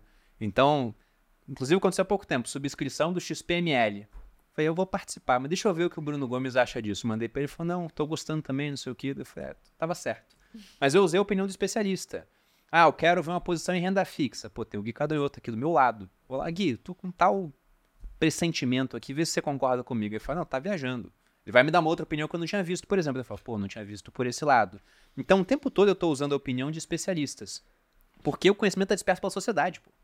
Então não tem como uma cabeça, por mais brilhante que seja, ter todo o conhecimento. Então, o tempo todo o investidor, aquele que é humilde pelo menos, ele vai entender, fulano sabe mais disso do que eu. Ele vai lá e consulta esse cara. O consultor é para ser esse primeiro ponto de contato de você que é o investidor e viu que é mais inteligente alocar o seu tempo em ganhar mais dinheiro e deixar alguém tomar conta das suas finanças, desde que num modelo onde você entende que o risco de um conflito de interesse é muito menor ou, ou quase zero, que é o modelo que a gente usa que é o fee-based, porque o consultor da Portfel, ele não ganha dinheiro pelo que ele coloca na sua carteira, que é o modelo que a gente tem como aquele que impera hoje no Brasil, mas que é proibido na Inglaterra, é proibido na Austrália, é proibido na Holanda, porque é um modelo que ele é nocivo. Infelizmente, hoje tem gente que está pior na mão de um assessor que trabalha com commission based, que é esse modelo, do que estava na mão do gerente do banco. Porque você tem um cara que te atende de graça, aí quando você vai ver tua carteira, caramba, eu tô lotado de COI, tô lotado de fundo setipado, que é um fundo que não tem uma negociação transparente, porque não está listado em bolsa. O cara fala, ah, aqui, conseguimos comprar por 102, pode ter sido 100 e 2 virou a comissão. E aí você vai ver um monte de produto ruim que a própria pessoa não colocaria na carteira dele, mas na tua colocou porque dá mais comissão. Então, nesse tipo de modelo, de fato, e a pessoa tem que ter conhecimento para não ser enganada nisso, é difícil você conseguir ter uma rentabilidade que vai acompanhar indicadores de mercado. Agora, no modelo bom, é, com um profissional bom do seu lado, com um- um- os estímulos alinhados, aí você vai estar bem assessorado. É, é como. A verdade é o seguinte: você vai no... você iria num médico que... que que ele não te cobraria nada, e não é do SUS. E quem paga ele, na verdade, é a farmacêutica. É a Pfizer. É a Pfizer. Aí tudo que ele. Você ficaria, caramba, ele mandou eu tomar esse monte de remédio da Pfizer aqui. Será que eu precisaria? E na verdade não precisa nem. Isso acontece, né? O, o quanto. Isso acontece principalmente na indústria ali meio de cirurgia. Pô, caramba, será que eu preciso realmente fazer uma cirurgia e tudo mais? Aí você quer sempre uma segunda opinião e tudo mais. Pô, você conhece algum médico ali que não costuma passar cirurgia e tudo mais? Isso é por causa do. Pô, a cirurgia vai dar mais dinheiro. É como mecânico também, né? Você vai, você vem pra arrumar um, um problema ali, uma peça nova, e você fica, cara, não entendo nada de carro. E aí, tô meio vendido. Então, o modelo da Portfel é justamente isso. É um modelo em que a gente chega pro cliente e fala, ó, aqui ninguém trabalha de graça. A gente vai te cobrar, vai te cobrar esse tanto aqui, que é proporcional ao teu patrimônio. Se o teu patrimônio crescer, a gente ganha mais. Se ele diminuir, a gente ganha menos. Então tá todo mundo jogando o mesmo jogo, que é fazer o patrimônio crescer. Porque, óbvio, o consultor quer ganhar mais também. Então, ele quer fazer aquele patrimônio crescer. E, o- e- e o principal, né? Ele não quer correr risco adicional, porque se ele perder aquele patrimônio, ele perde o cliente. Sim. Ou se não estiver rendendo de acordo com a expectativa do cliente ali, o objetivo de vida, ele de novo perde o cliente. Então é, é jogar o jogo ali. E de fato, realmente o cliente tem que, que entender ali o, o que está acontecendo. Para gente, o cliente educado é uma maravilha. Porque ele entende o valor. O cliente totalmente leigo é muito ruim para consultoria. Porque, sinceramente, o nosso trabalho não tem incentivo a fazer cagada. Do tipo, ó, vou te empurrar um produto aqui, como um COI, uma debênture de longo prazo, um CRI, um CRA, de, de- riscos que não faria sentido ali. É, Então, basicamente, o, o cliente, ele entende o que você está fazendo. Ele chega e, cara, me poupou um tempo danado. Pega lá o- os clientes que vieram do Viver de Renda, até do Mil Milhão. São clientes muito mais safos, porque eles entenderam ali o processo de pesquisar, de dar diligência, ver que dá trabalho. E aí ele, pô, não, quer saber? Eu vou focar aqui na minha profissão, que é o que dá dinheiro, e, e os caras ali, eles só vão, de fato, proteger aquele dinheiro, fazer render acima da inflação, enfim. Mas sem muita. Sem muita magia, né? Que às vezes é muito vendido, né? Não, vem contratar um consultor, ele vai fazer um milagre na tua vida, vai fazer você ficar rico em pouco tempo. Isso não existe. Se alguém tá te prometendo isso, saiba que é furada, né? Tem uma frase que eu gosto muito que é: Quem quer levar vantagem, toma golpe. Só- quer dizer, só leva só, só toma golpe quem quer levar vantagem. Então, desconfie de ganhos rápidos, desconfie de promessas ali que não fazem muito sentido, tá tudo fora do que você tá vendo. Todo mundo que posta um conteúdo sério vai numa linha aí você vê alguém te falando, não, comigo aqui é diferente. Desconfie, desconfie porque se tá bom demais pra ser verdade, é porque é bom demais pra ser verdade. A melhor frase que existe, Milton Friedman, não existe almoço grátis. Exato. Não existe. Ah, quanto é que é o custo do que você vai fazer pra mim? É de graça. Saiba que se é de graça, essa pessoa tá ganhando em alguma outra área. Se é de graça, geralmente você é o produto. É que você não se deu conta ainda. Rede social é de graça? É de graça. Quem é o produto? Nós. Existe publicidade. É, conteúdo que a gente faz é, é de graça? É, mas porque a gente também quer mais gente assistindo para poder vender os nossos produtos, nossos serviços. Então, não existe, e tá bem claro e bem transparente isso, não existe serviço gratuito, sempre haverá um custo. Na Portify a gente deixa o custo muito claro. Ah, é 1% para administrar o, o seu patrimônio. Ah, e se... Pô, tem uma comissão que existe nos produtos de, de investimento, né? Eu pego um fundo de investimento que cobra 2% ao ano, eu sei que meio, 0,6, 0,7, 0,8, 1% às vezes vai de comissão para quem me vendeu o fundo. E essa comissão, o que acontece? No caso da Portify, ela volta para você. Ela volta no seu extrato. Então, se, por exemplo, o fundo desse 1% de volta, o nosso custo líquido seria zero. Nesse exemplo específico, cobra 1%. Se todo o seu dinheiro estivesse no fundo, não seria assim. E o custo médio também costuma ficar é, mais alto, mas seria zero nesse exemplo. Bom, sobre investimento dá para falar pra caramba, mas eu queria ir pro ponto de seguros. A gente já fez vários focados em investimento aqui. Vou te passar a palavra antes, é. Giovana, porque eu sei que o Matheus tem uma história de seguro muito interessante. Mas, Giovana, por favor, te quiser falar, G, depois eu... Não, eu só queria fazer um comentário sobre essa questão dos investimentos. É, Eu trabalho na área de wealth planning, né? Então, majoritariamente eu lido com grandes fortunas. E essa questão, né, da alocação de O que que é uma grande fortuna? Só para o pessoal ter uma noção. grande fortuna, a gente gente vai estar fala. falando a partir de 10 milhões de reais 10 milhões. de patrimônio líquido, né, financeiro. É, e o que a gente vê muito, é, antes até de- do, da grande fortuna, né, do, do empreendedor ali que aplica tanto, tá no risco da empresa e o risco do mercado, é aquele que só tá no risco da empresa. Então ele tira dinheiro, bota dentro da empresa, tira dinheiro, bota dentro da empresa, tira dinheiro, bota dentro da empresa e ele tá descalço se acontecer alguma coisa com a empresa. A gente teve aí reforma tributária sendo aprovada. É, vou puxar agora um pouquinho de sardinha para falar um pouco da questão de alteração legislativa, tributação. Então a gente precisa ter, ah, estar calçado também nesse lugar e trazer o conhecimento, aquilo que a Malu falou de ser generalista e você ter um mínimo de conhecimento, é, porque se você tem esse, se identifica, né, empresário, tem esse perfil arrojado e etc. Às vezes não é nem por mal, às vezes por desconhecimento, por uma falta de competência técnica, ou a pessoa que está te assessorando ah, financeiramente, ela identifica só o perfil arrojado, ela não faz essa análise 360 graus, ela não traz esse olhar, a gente brinca, olhar holístico, de entender o perfil e a sua, os riscos que você está além da alocação de patrimônio, e naquela por falta de conhecimento técnico mesmo, ela olha e ela fala assim, bom, é um perfil arrojado, é um empreendedor, é, você quando preenche ali, de repente, o suitability, você preenche, ele identifica como um perfil arrojado e acha que tá tudo bem. Às vezes, porque às vezes a gente vê isso, ah, mas quem me ajuda é uma pessoa que super entende de investimentos e é de confiança. Mas essa pessoa consegue trazer esse olhar 360? Ela consegue, de fato, entender o seu perfil? Eu acho que isso é uma coisa importante da gente ter esse conhecimento pra gente ter pós ponto crítico. Às vezes é algo pra você conversar com a pessoa que te, te aconselha. Assim, você ente- entendeu que eu tenho todos esses riscos aqui? Você faz sentido, faz sentido de fato essa carteira? Que é algo que a gente tenta fazer e que a gente faz muito bem na Portfólio à parte, que é olhar pra esse todo, de entender tanto a questão de posicionamento financeiro, questão de qual que é a área de atuação. Pô, a gente tá falando do quê? De um é, produtor rural, por exemplo, que a gente tem o fator clima ali, de repente uma fazenda de plantação de soja. Que esse ano apareceu com força, diga-se de passagem. Exatamente. É, a gente tá falando de um jogador de futebol que, de repente, se quebrar a perna ou se acontecer alguma coisa, a gente não consegue. é, ele acabou ali, de repente, a carreira dele, é, vai trabalhar com publicidade, enfim. Então, trazer esse olhar e dar tal qual os investimentos, a gente não coloca tudo na mesma. todos os ovos na mesma cesta.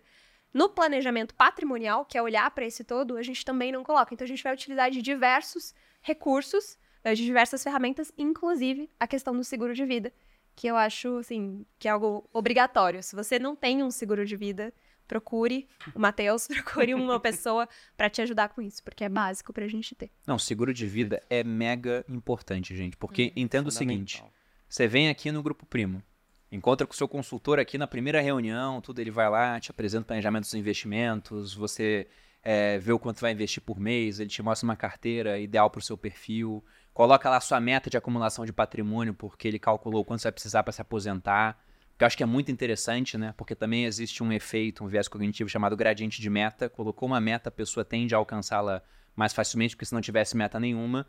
Aí você tá super animado. Aí você sai daqui do nosso escritório e é atropelado. E aí?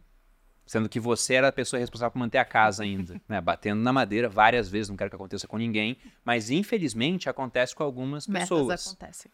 E aí, se essa pessoa não tem um seguro de vida, Muitas vezes a diferença entre estar tá coberto ou descoberto. Inclusive, esse termo vem lá da Escócia do século XVIII, a invenção do seguro, porque as famílias que tinham seguro continuavam com o teto sobre as suas cabeças. Estavam cobertas. Quem não tinha seguro ficava descoberto. O homem da casa morria, a sociedade na época quem trabalhava era principalmente o homem, quem ganhava mais dinheiro, né? e aí a família ficava desamparada. Então, seguro é muito, muito importante. E o Matheus, eu sei que tem uma história muito interessante com o seguro, Matheus. Se puder compartilhar com a gente? Perfeito, Bruno. E só complementando, é... o ideal seria trabalhar o seguro antes dos investimentos. Né? Então, nessa primeira reunião que o consultor vai fazer, o ideal seria que o, o cliente já saísse daqui com, com o seguro contratado e depois a organização da carteira ali, o asset allocation e etc.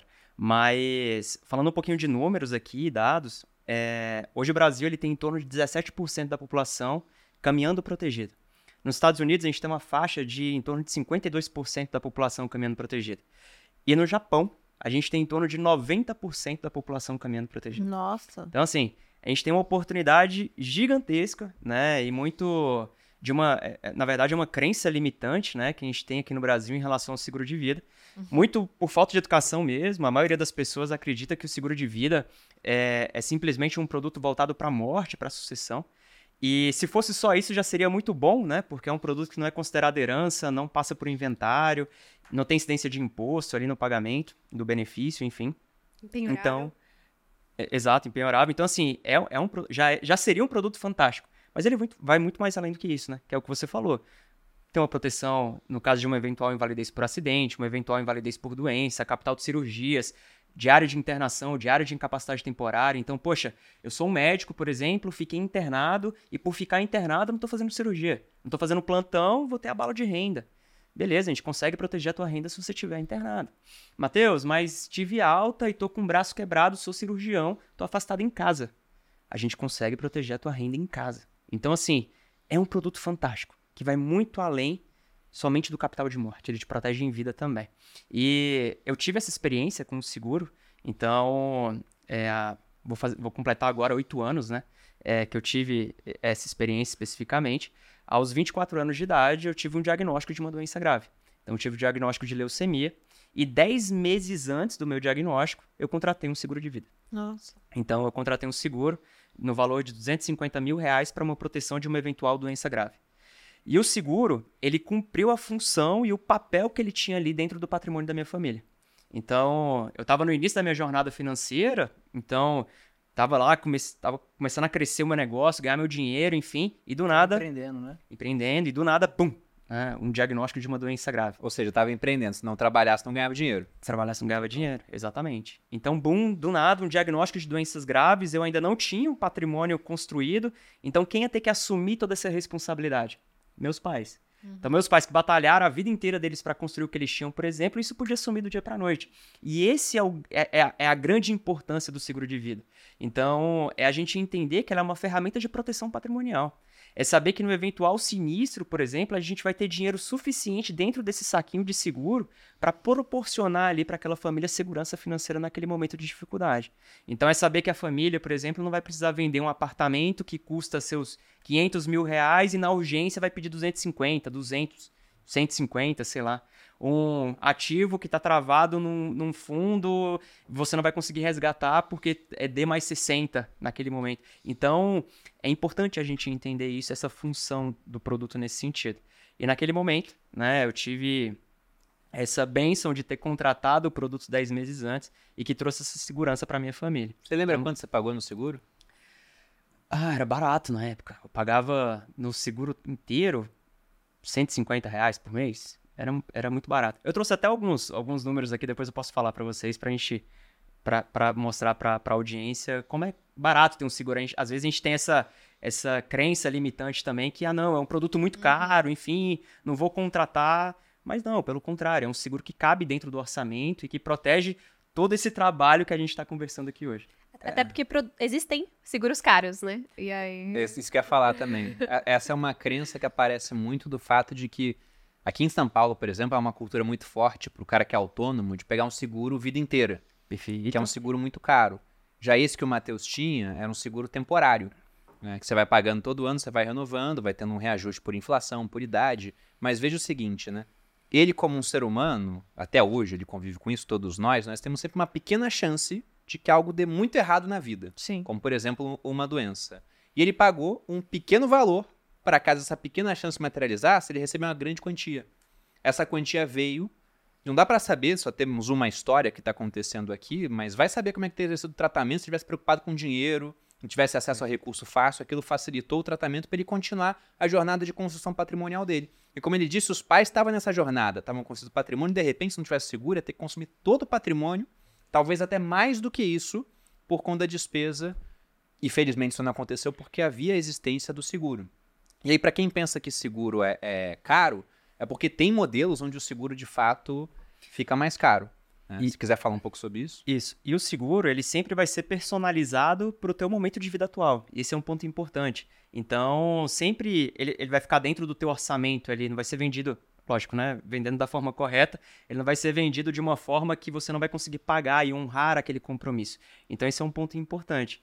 É, geralmente, só dando uma, uma métrica aqui também, ele vai ficar em torno, no máximo ali, o ideal é que ele fique dentro de 5% da tua renda mensal. No máximo. Então, é, Matheus, pode passar um pouco? Ah, vai ficar 7% da renda? Pode, em casos específicos vai passar. Mas geralmente, na maioria das vezes, a gente vai ficar dentro dessa faixa ali dos 5% da renda. Então, assim, é factível. Dá para todo mundo ter, sabe? Então, hoje, só para vocês terem uma ideia também de preço, a gente consegue vender seguro a partir de 50 reais por mês. Ah, Matheus, eu tenho uma renda pequenininha. Tá bom, caminha protegido aqui. Consegue fazer uma autocontratação, simples o processo. Ah, não, Matheus, eu tenho uma renda de 50 mil reais por mês, 600 mil reais Tá bom, a gente consegue fazer um desenho para você também. Então, a gente consegue atingir, atingir, todos os públicos de fato, tá? Então, levar proteção para todo tipo de cliente. E, e, é isso, é basicamente uma, uma ferramenta de proteção necessária. Não adianta nada a gente gastar tempo, energia para desenhar a melhor carteira de investimento possível, evoluir patrimônio e do nada aconteceu um imprevisto, né? E a gente precisar consumir esse recurso para a gente conseguir se estabelecer. E o, o, acho que você até citou isso aí. O Matheus, para quem convive com ele como eu, é, ele é uma pessoa muito positiva, muito alegre. Ele até conta nos treinamentos ali o quanto isso ajudou ele a, a se curar também. Né? Ele era um dos caras mais positivos. Acho que, você, se eu não me engano, você ia visitar os outros quartos, é. tentar ajudar. Só que ele assim... tinha o seguro? Exato. não, mas falando sério, eu até falo, Matheus, imagina como seria a sua cabeça sabendo que o teu pai vendeu a única casa que eles têm. Para poder pagar o melhor tratamento para você, porque é isso que um pai faria, provavelmente. Só que chega uma hora que você acaba querendo, você acaba até se entregando. Você fala assim, cara, minha família tá destruindo. Pra eu ficar curado e nada tá adiantando. Então você, cara, e o fator emocional ali num tratamento, cara, faz diferença pra caramba. Total, pô. Exato. E eu tive a oportunidade de ter o melhor tratamento possível naquele momento. Eu tinha, e aí falando de outro ponto também que é importante, colocar dentro do nosso orçamento é um bom plano de é saúde. Plano de saúde, eu ia Exato. falar isso. É um ótimo plano de saúde, isso é importante também, né? É uma Mas ferramenta. uma coisa não exclui a outra, né? Isso, é. Às vezes a pessoa vira e fala isso pra mim. Bom, bom ponto. Vira e mexe, eu atendo algum cliente, o cliente fala para mim, Matheus, mas eu já tenho um ótimo plano de saúde. Tá bom, são produtos complementares. Então, o plano de saúde ele vai te dar uma boa estrutura hospitalar ali. Você sabe que o hospital vai estar tá pago, o tratamento vai estar tá pago, enfim, grande parte dele pelo menos. E o seguro de vida ele vai dar um, uma, uma um colchão de ar financeiro ali, principalmente para fora do hospital. É saber que o aluguel vai estar tá pago, que o cartão de crédito vai estar tá pago, que às vezes uma dívida ali vai estar tá paga também. Então é saber que você vai ter dinheiro suficiente para honrar seus compromissos financeiros e que também você pode direcionar uma fatia desse valor para dentro do hospital, não tem problema nenhum, porque não necessariamente por você ter plano de saúde, o plano vai cobrir todo o tratamento. Então no meu caso, meu plano não cobriu todo o tratamento, ele cobriu lá 95% do tratamento, só que teve que uma parte eu tive que honrar por fora. Então, são os custos extras ali de fato. Você morava em Brasília, veio para São Paulo se tratar no Ciro, né? Exato, eu precisei, iniciei meu tratamento em Brasília, precisei mudar para São Paulo, cheguei em São Paulo, paguei honorário médico, então o plano de saúde ele não honrava essa parte dos honorários, era um honorário particular. Então, sim, são custos extras grandes de fato, e que se eu não tivesse tido esse tipo de atendimento naquele momento, talvez hoje eu não estivesse aqui de fato. E aí o, o, o Vitor trouxe um ponto importante, que desde Brasília, assim, é, muitas vezes chegavam os enfermeiros, os médicos, né, para me atender. Matheus, como é que você tá? Não, tô ótimo, tá tudo bem, né? Feliz, sempre rindo. Lá, tá, tá tudo certo tal. Não, mas tá com câncer, tá fazendo... Não, mas, mas tá tudo bem. Eu, eu, eu tô acreditando na minha vitória, vai dar tudo certo. E aí, aconteceu exatamente isso. Matheus, você pode visitar o quarto do lado? Porque a pessoa tá com a mesma situação que você, só que ele tá um pouco triste, enfim, você pode ir lá conversar. E eu ia lá, enfim. Então, aconteceu muito disso mesmo, mas porque tinha essa tranquilidade financeira naquele legal. momento. É, tua cabeça podia estar focada no tratamento 100%. 100%, literalmente. O Sêneca, há dois mil anos, dizia que faz parte da cura o desejo de ser curado.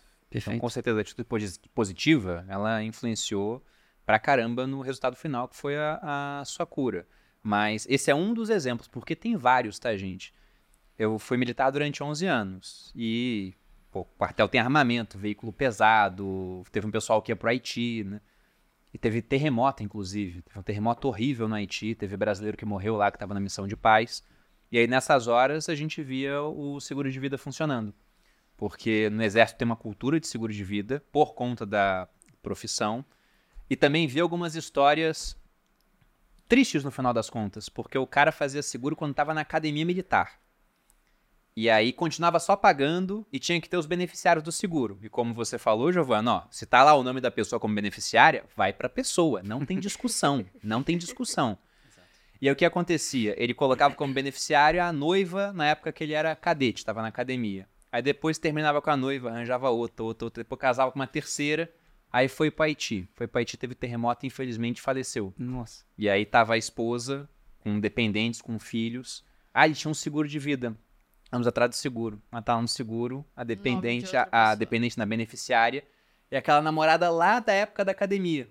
E como é que faz agora? O dinheiro vai pra essa pessoa e ah, não, mas tem que dar o dinheiro pra esposa. Não tem que nada, tá lá. e ela pode falar: "Não, ele sempre me amou". sempre me amou, ele deixou isso pra mim como Ai, meu Deus. alguma coisa. É então, isso. isso acontecia, Isso né? tem casos na indústria, alguns até. Óbvio que ela pode reivindicar como é que é o termo do direito até a da até os É 50%, legítimo, é. É, mas é que não. Se, É, é, mas isso não entra no, É. em herança, cara. É, o dinheiro é, vai. se, se ela conseguir provar que o somatório total do seguro passa dos 50%, daria pra talvez reivindicar um pedaço. Pra iniciar né? um papo dá, mas não se leva não, viu? Só que o advogado de defesa vai falar exatamente isso. Não, mas ela foi sempre amada, Exato, sabe? pô. Nessa hora do dinheiro, cara. Meu Então, Deus. então é um negócio realmente complicado. E uma outra É. coisa sobre seguro também, na vez eu estava numa reunião com um pessoal de seguradora, e aí eles falaram que seguro é um produto que o pessoal paga, aqui no Brasil, como vimos, só 17% pagam seguro de vida, mas não leva. Porque muitas vezes a pessoa é não fala pro isso. cônjuge que tem um seguro, falece e não pisca na seguradora assim, olha, fulano faleceu, tem que pagar o seguro. Eles ficam Perfeito. quietinhos esperando. Aí ter um consultor também é bom, porque, ó, faleceu, entra em contato lá com um cônjuge e fala, ó, faleceu, tinha um seguro de vida, vamos lá no seguro pra você receber o dinheiro. Esse é um ponto importante. Se você tem um seguro de vida e não contou pra sua esposa, pro seu esposo, conte Ou pro seu consultor. Se, se for o caso, É, conte também. pro seu consultor. também, porque é importante. E um. Pode. Pode. Não, então, é que o, quando você falou de investimentos e depois você perguntou de seguro, É, eu, eu queria dar essa ênfase de que eu esqueci de falar, mas realmente, assim, até do ponto de vista, a minha área é investimentos, a área do Matheus é seguros. Só que eu acho que o melhor investimento que você pode fazer, antes de tudo, cara, não tem um patrimônio. Ter o seguro é garantir já um patamar de patrimônio, principalmente se você já tem dependentes, que é manter um legado familiar ali. Caramba, eu queria que a minha família tivesse, sei lá, um milhão, dois milhões, cinco milhões que seja. A depender do quanto você, você ganha, você consegue já, pô, no dia, já garantir isso para sua família. Isso é, um, isso é legado familiar. E para você mesmo. Ah, não tenho dependente, tô nem aí nesse sentido. Mas beleza, e você mesmo? E se você ficar inválido? Se você tem um problema de ficar na cama? é, como é que você vai fazer dinheiro? Você vai ficar vivendo dependendo dos outros? Se você faz um seguro para isso, de doença grave, de invalidez, é, que é o meu caso, que foi onde eu cheguei no Matheus. Acho que vale até a pena falar um pouquinho é, de como é que eu conheci o Matheus, mas eu fui diagnosticado com uma doença autoimune ah, em 2018, que é uma, chama doença de Crohn. É uma inflamação muito crônica no intestino. É, e aí eu cheguei, realmente, a minha, realmente fiquei grave, assim. Eu tinha o peso que eu tenho hoje, que é 72 quilos, e cheguei a 54 quilos. Você mostrou foto. Você fica definhando literalmente aos poucos. Seu corpo está hiperinflamado. É, por sorte, o meu pai é, tinha um ótimo plano de saúde que ainda se estendia a mim. É, e aí eu consegui um puta de um bom tratamento. Essa é a verdade. Consegui ali ter. É, o plano recusou pagar o remédio, em que a dose do mês era 15 mil reais. Uhum.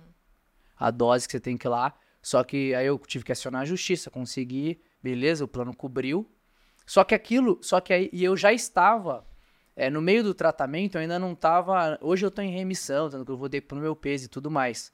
Só que na quando eu comecei a empreender com a Portfel, eu ainda estava em tratamento. Se você pegar minhas fotos antigas, tem uns vídeos lá no início do, do da Portfel, pode ver que eu estou bem magro ainda. É, porque eu ainda não tinha encontrado o tratamento adequado. E aí, é só que aí eu, eu vivi aquilo. Eu já estava preocupado com investimento. Eu já tinha um investimento. É, eu tinha um bom investimento que me deu segurança para empreender, porque eu fiquei dois anos sem ganhar dinheiro empreendendo aqui na Portfel, até realmente a gente conseguir fazer dar certo. Só que aí eu falei assim, cara, se eu não tivesse um bom plano, eu ia estar tá ferrado. Eu ia quebrar o meu pai. 15 mil reais por mês, por dois anos igual eu fiquei, eu ia ter quebrado ele.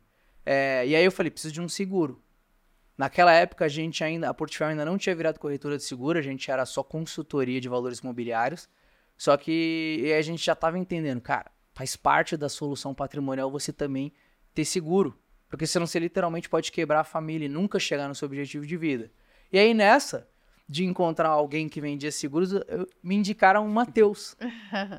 E aí o Matheus é, entrou, ele foi falar, cara, foi tentar falar da importância de seguro, né? Ele, aí ele começa assim, eu sou carequinha assim? e aí ele conta a história dele. Eu falei, Matheus, não precisa contar a sua história. A sua eu já vivo isso. Eu odeio é que eu assino. Eu posso pagar tanto. Quanto que dá para segurar, Matheus? E é exatamente isso. Essa é a importância. Porque o Matheus, ele tava tentando primeiro criar em mim a, a importância. Como eu já tava com ela criada, eu falei, Matheus, eu posso pagar, sei lá, acho que era 300 reais. Matheus, dá para cobrir quanto? E foi exatamente isso. É óbvio que no meu caso foi um pouco pior, porque por eu ter um agravante ali, é, a minha cotação é um pouco mais chata, mas se você pega, cara, se você é jovem e não tem nenhuma doença, vai ser muito barato, mas muito barato mesmo. Pra, pra cobrir, assim, eu fiz pra, pra minha noiva agora, porque ela veio morar comigo, e eu falei, agora ela é dependente de mim. Cara, eu acho que eu tô pagando para 2 milhões de reais em doenças graves, se eu não me engano, não passa de 400 reais, você lembra? É, um milhão, um milhão de doenças graves, é, é quase isso.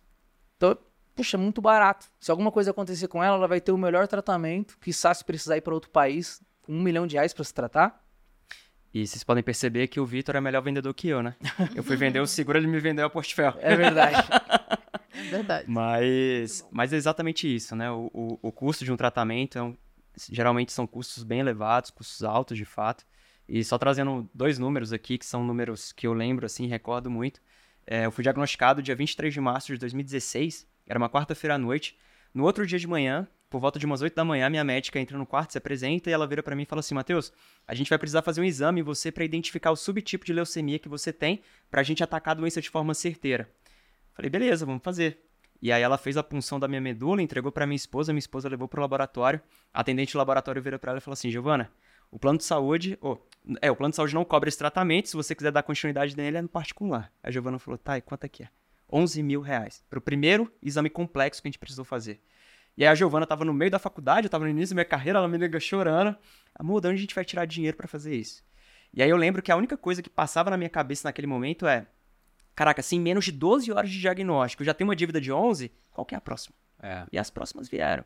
Então, como o Vitor falou muito bem, eu precisei me mudar para São Paulo, sou brasiliense, iniciei o tratamento lá, vim para cá, e chegando aqui em São Paulo, é, fiquei 30 dias internado, e nesse período de internação, como eu falei, eu precisei pagar a parte do honorário médico. De honorário médicos, para conseguir me tratar com aquela equipe específica, precisei desembolsar um valor de 45 mil reais à vista, não era cheque na época, cartão de crédito, era uma TED mesmo, de fato, não tinha Pix. Já passou por isso também. Até hoje é assim. Exato. Porque pra internar o, o meu cunhado, que ele tava com Covid, o hospital só aceitou, porque o plano dele não cobria, o Aham. hospital, a gente fazendo um, um Pix de 40 mil. Pois é.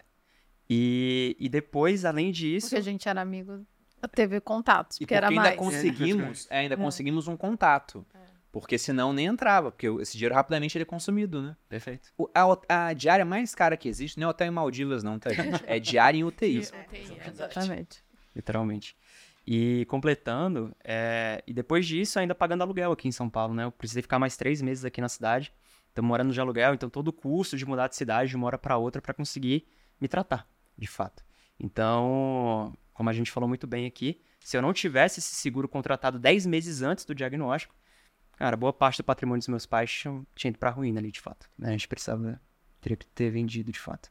É, acho que esse é um ponto muito, muito bacana de, de deixar claro que o seguro ele não vai te ajudar a acumular patrimônio. Não é esse o objetivo dele. É evitar o risco de ruína. É evitar e te dar essa segurança, te dar esse conforto. O seguro, por exemplo, a gente usa é, dentro de uma sucessão empresarial, por exemplo.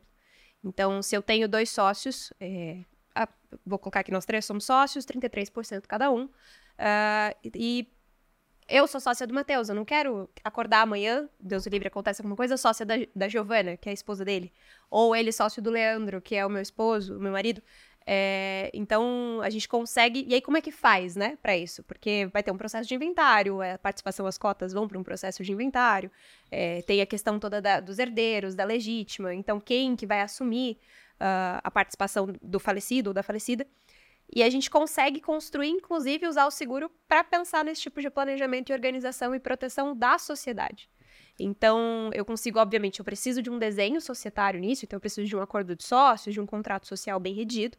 Mas, se eu só tiver isso, eu posso acabar com a empresa, porque eu vou colocar no caixa, vou quebrar o caixa da empresa. Eu coloco ali previsto num documento que, no falecimento de um dos sócios, a empresa adquirirá as cotas daquele sócio ah, falecido e manterá em tesouraria. Só que se eu só deixar isso previsto, eu vou precisar que a empresa de fato adquira, né? E tire, desembolse, etc. Então a gente também casa muito o seguro pensando numa sucessão empresarial, por exemplo, nesse caso. Poxa, mas eu tô deixando a minha empresa para os meus filhos. Pode ser o seu caso, e aí não é aplicável a isso. Mas de repente, o que a gente vê muito, como aqui no grupo, programa de partnership. Então você está colocando um monte de sócio para dentro que só faz sentido estar no, no- no quadro societário da empresa porque é ele, não é porque é esposa, não é uma Sim. empresa familiar, ah, não é algo que você quer deixar ali por gerações. Ou, eventualmente, você quer im- impedir que um cônjuge participe, é uma empresa familiar, mas é o patriarca e a matriarca que quer deixar no tronco familiar, né? O filho, filhos, netos, enfim, sem ramificação. Então, você consegue construir isso dentro do jurídico, mas com o suporte financeiro do seguro, para não lesar o caixa da empresa ah, impedir né, que essa empresa, de repente, tenha um processo de inventário com ela lá dentro. É, enfim, então a gente também consegue usar com esse olhar, porque pode ser que a gente tenha é, ouvintes assim, ah, bom, eu já tenho o meu seguro de vida pensando nessa questão de invalidez, eu já estou nessa fase de acumular patrimônio, eu já estou na minha empresa, já sou empresário. Também faz sentido olhando E a sob sucessão esse aspecto. né? Exato. Você já olhou com cuidado? É, também tem a, parte da sucessão, não digo nem empresarial, mas patrimonial mesmo também. Porque, por exemplo, vamos colocar que o empresário X tem lá um patrimônio grande que ele construiu para a família, fora empresa, mas ele tem aplicações financeiras, ele tem ações, fundos imobiliários, ele tem imóveis, e aí ele vem a falecer. E ele tinha um seguro de vida também. Aí ele travou o seguro em um milhão, porque ele falou, ah, um valor bonito, bem redondo, e esse aí que vai ser, mas ele não calculou. E aí, todo esse patrimônio, quando ele entra em inventário, você vai ter um custo com inventário, você vai ter honorário advocatício, você vai ter despesa com ITCMD, o Imposto sobre Transmissão, doação em causa mortes, que varia de 4% a 8%, mas nessa reforma tributária eles querem majorar, e isso não sei se isso vai chegar a ser feito, mas tá lá, né? A gente já tem proposta de resolução no Senado para chegar a 16. por exemplo. 16, pô, que maravilha, né? que legal, que legal. Então, no momento, um dos piores momentos para a família, quando morre aquele que, nesse exemplo, construiu o patrimônio, que mantém a família, então a família, além de perder a pessoa, o que é trágico, também vai ter uma renda diminuída, eles vão ser tributados 16% do patrimônio que já era para ser deles. Legal. Então, bota isso aí, sem ser 16, sendo 4 a 8, uns 20% de custo. Se o patrimônio do cara é 10 milhões, então são 2 milhões de custo para liberar o patrimônio, sendo que o seguro dele dimensionou como um. que é esse dinheiro que vem para os dependentes para estar tá líquido. Ele pode ter uma previdência privada para ajudar? Pode, mas geralmente não é o que o pessoal faz. Então, dimensionar seguro também para tratar da parte da sucessão é algo interessante. É importantíssimo. E eu posso arrumar confusão? Um pouquinho? Eu já sei porque que é, já. Seguro vida inteira ou temporário? É, o resgatar. Eu queria que você falasse sobre isso. É? Tá. Porque a Giovana até falou, ah, tem seguros que são muito caros. Então, qual é a diferença desses seguros e por que que muita gente opta pelo vida inteira, sendo que, para quem olha a parte de investimentos também, temporário costuma ser mais interessante. Eu vou só fazer uma denúncia aqui que a gente foi almoçar hoje, daí o Matheus olhou e falou assim: com quem que a gente vai arrumar briga? Nesse podcast. Com quem, do que, que a gente Vamos vai falar? Lá. Um pouquinho de confusão é importante, né? É... Primeiro ponto, importantíssimo ser falado, é o seguro resgatável, né? Que é muito vendido no mercado, enfim, muito fomentado na, na, com os corretores de seguros de fato, ele não é um investimento. E, infelizmente, o seguro, esse tipo de seguro muitas vezes é vendido como se fosse um investimento de fato. Então, ao invés do corretor vender proteção, ele vende investimento, vende resgate, de fato. Então, a pessoa acaba contratando um produto por um interesse que não é o real ali, de fato, né? Não é o intuito daquele produto, de fato. Então, toda semana a gente pega pelo menos um cliente onde ele contratou um seguro nesse formato. Então, isso é, isso é horrível para o mercado, né? Então, muito do que a gente vê no mercado hoje, das pessoas não acreditando nesse produto, no seguro de vida de fato, é porque ele foi vendido errado e foi promovido de forma errada de fato. É, esse produto ele é um produto mais caro exatamente por essa formação de reserva. E a formação de reserva ela acontece somente para o capital de morte. Isso é muito confundido também. Às vezes a pessoa vê uma pólice ali de seguradoras famosas, por exemplo, e vê lá, ah, capital de morte, doenças graves, invalidez, diária de internação, é, assistência funeral, por exemplo, e ela acha que todo aquele valor entra na formação do resgate. Mas o que entra na formação de resgate é basicamente o capital de morte contratado. Esse é um ponto relevante de ser falado. É, aqui na Portfel, a gente tem uma cultura né, de não ser conflitado, não trabalhar com conflito de interesses. E a gente entende que o, o seguro resgatável, esse seguro chamado de whole life, ele tem um, um, um, um indicativo ali de, de conflito interno ali, de fato, na hora de oferecer aquele produto. Ele é muito bem remunerado, a comissão dele é muito alta. Então, você paga um produto, geralmente, esse WL, o mais famoso dele, né, o Whole Life, ele é um produto onde você quita esse capital em 10 anos, então, para você conseguir quitar esse capital em 10 anos, a parcela, o prêmio mensal que você paga por esse produto é um prêmio muito alto. Então, eu trouxe até valores aqui só para mostrar para vocês, é um prêmio muito alto de fato, e geralmente a comissão para esse produto, ela pode prêmio na... é quanto você paga, né? É, o, pa... o valor mensal. Acho que o prêmio, o prêmio, né? É, prêmio o... para seguradora. o prêmio mensal que você paga pelo seguro ali, o valor mensal, a mensalidade do produto, é chamado de prêmio. E a comissão gerada, ela pode navegar ali de 40% até 50%, 60%, 70% daquele, daquele valor ali, por exemplo, que você paga por mês. Caceta. Então tem um incentivo perverso para a pessoa oferecer esse produto de fato. E aí, se você trabalha com um produto tradicional ou um produto temporário, por exemplo, para o mesmo capital protegido, por exemplo, de um milhão de reais, você pode pagar, por exemplo, 10 vezes menos o valor, ou mais até. Então, só para vocês terem uma ideia aqui, eu trouxe alguns valores. Então, para uma pessoa, por exemplo, que tem a idade de uma idade ali de 32 anos, mais ou menos, um seguro whole life, né, esse seguro onde você quita ele em 10 anos de fato, para uma proteção, um capital protegido de um milhão de reais, a pessoa vai pagar uma mensalidade de R$ 3.323,55. Se ele fosse seguir um seguro, se ele fosse contratar um seguro temporário pelo mesmo valor protegido de um milhão de reais, por 30 anos, então ele caminharia com esse capital protegido por 30 anos, mas não teria reserva formada de fato, ele pagaria R$ 200, é, 286,51. Então... Qual que é o valor, então? 286 é, no temporário? O, o, o Whole Life estava R$ 3.323,55 mensal. E o, o Term Life, que é esse temporário, R$ 286,51. E o tradicional, que a gente, enquanto a gente estiver pagando, a gente é, é, é, caminha protegido com ele. Para o mesmo valor de um milhão de reais, a gente pagaria R$ 111,14. Então, uma diferença de preço absurda, de fato. Se a gente leva isso para uma pessoa de 50 anos de idade, com os mesmos valores, o mesmo capital protegido de um milhão de reais, o Whole Life 10 anos custaria R$ 5.050 por mês, basicamente. O Term Life, onde você caminharia protegido com ele por 30 anos, por exemplo, ele custaria R$ 1.280,21. E o tradicional custaria R$ 341,66. Então, assim, imagina você o que, é mais interessante, né, para a pessoa que está comercializando esse produto? Vender um produto onde você paga de prêmio 5 mil reais por mês e tem uma remuneração em cima dele de 70%, 60%, 50%, ou vender um seguro de R$ 341,66 e ter uma remuneração bem menor, de fato. Então, existe um incentivo perverso na, na, na comercialização desse tipo de produto. E para evitar esse tipo de coisa dentro da Portfel, a gente, é, até hoje, até, até o atual momento, a gente nunca comercializou nenhum WL aqui dentro da Portfel, de fato, porque a gente gosta de casar produtos, de fato. Então, a gente trabalha muito seguro tradicional com a previdência privada, por exemplo. Então a previdência, principalmente o VGBL, tem essa característica, né, de, de uma característica sucessória também. Então casar um seguro mais uma previdência faz muito sentido para o cliente. O controle desse patrimônio está na mão do cliente, de fato. Ele consegue diversificar ali, poxa, mas, poxa, eu sou mais conservador, eu sou arrojado. Você consegue diversificar a tua carteira de previdência ali de fato também. Isso é interessante para o cliente, sabe? O, o controle está na mão do, do, do do, do cliente, não da seguradora, né? Caso ela contrate um resgatável ali de fato. Então, priorizando sempre o lado do cliente de fato, a gente opta a trabalhar dessa forma aqui na Portfel. A parcela resgatável, ela rende PCA mais 3, alguma coisa assim, né? É, PCA mais 3 é atuarial. Esse mais 3 é atuarial, né? Exato, não é... O que significa o seguinte, IPCA mais 3 atuarial é que a IPCA mais 3, mas com o tempo vai diminuindo até que seja só correção do IPCA.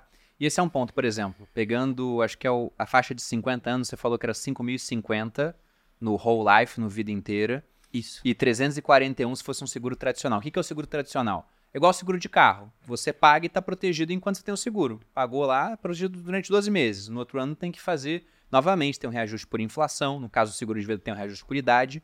E esse whole life, ele tem reajuste só para inflação. Ele congela a sua idade. Esse é um ponto positivo desse seguro. Porém, veja que um vai sair 60 mil no ano, o outro vai sair 4 mil. Ah, mas os 60 mil estão compondo essa reserva matemática que rende IPCA mais 3% atuarial, não é IPCA mais 3. Esse atuarial é importante, porque isso mexe com a, a rentabilidade. Só que no outro, você vai ter 56 mil reais para investir, rendendo IPCA mais 6 quase, se você pega um título público. Ou até mais do que isso em outras opções de investimento. Montando uma carteira diversificada, você pode conseguir rentabilidades. E é difícil ganhar de PCA mais 6, mas às vezes você pode conseguir rentabilidades maiores.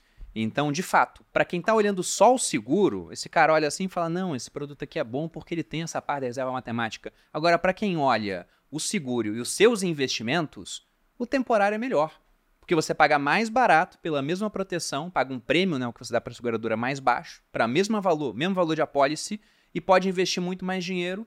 E daqui a pouco esse dinheiro investido, só a rentabilidade dele já paga o seguro temporário, ano após ano. Perfeito. Então, de fato, para a nossa estratégia, que é essa visão holística, né? A gente pega olha, o patrimônio todo do cliente, a, a vida toda, o vida inteira ele não se encaixa. E muita gente que tem o vida inteira, se tivesse batido um papo antes aqui com, com o Matheus, com o pessoal da Portfel, veria que, olha, realmente valeria a pena contratar um temporário, ia ser um dispêndio de capital menor, esse capital que ia sobrar na mão poderia fazer outra coisa com ele, iria render mais do que IPCA mais 3% atuarial. Perfeito. E só complementando, que provavelmente alguém pode falar isso quando assistir o vídeo, né? Vai falar, poxa, mas o tradicional tem correção por idade. Tem correção por idade. Então assegura que ele vai ficar mais caro com o passar do tempo, de fato. É, e aí é importante, por isso que tem que ter uma estratégia por trás disso tudo que a gente está conversando, que de fato não é simplesmente contratar o produto e esquecer ele lá, porque vai chegar um momento que de fato vai ficar muito caro o produto. Então, à medida que você é, tem um seguro tradicional, por exemplo, você tem um milhão e você começa a fazer aportes nessa previdência, por exemplo, nesse VGBL, você, a tua necessidade de seguro diminui. Então, se você tem lá um milhão contratado e tem 50 mil, por exemplo, no VGBL, você não precisa mais de um milhão. Você precisa de 950 mil reais na, contratados naquele seguro. Então, o seguro, você consegue reduzir esse produto todos os anos. Então, todos os anos ali, você pode virar para a seguradora e falar assim, olha, eu tinha uma necessidade ali no início de um milhão de reais, hoje eu preciso de 900 mil. Reduz 100 mil para mim, por favor? Esse capital vai ser reduzido. Então, casando essa estratégia, faz muito sentido, tá? É muito inteligente casar os dois produtos de fato. Até por isso que no nosso CRM aqui, o Salesforce que a gente usa, seria o sistema que a gente usa para acompanhar a relação com o cliente, vai aptar a cada dois anos para rever o seguro. Porque às vezes ele Já mudou o perfil já do mudou patrimônio. o perfil. É porque também vai além, às vezes, de vida, né? Às vezes o cara não tinha filho, agora tem, então tem que redimensionar. Esse tipo de coisa também faz parte dessa análise de dois anos. Mas no mínimo, no mínimo, às vezes o dinheiro investido já começa a cobrir parte do patrimônio protegido, né? Perfeito, isso é um ponto importante. Muitas vezes a pessoa contrata o seguro e acha que, poxa, contratei o seguro hoje, esse desenho vai ser o meu desenho pro resto da vida. Não. A nossa vida, ela muda muito de dois, de dois em dois anos, de fato. Se a gente olha a nossa vida aqui dois anos atrás, era completamente diferente da vida que a gente leva hoje. Vocês olham a vida de vocês dois anos atrás, provavelmente também. Então, é importante que o seguro de vida de vocês, é, é, é, a audiência que está assistindo, caminhe com essa evolução patrimonial também, de fato. Ah, Matheus, eu não era casado, agora eu sou. Necessidade mudou completamente.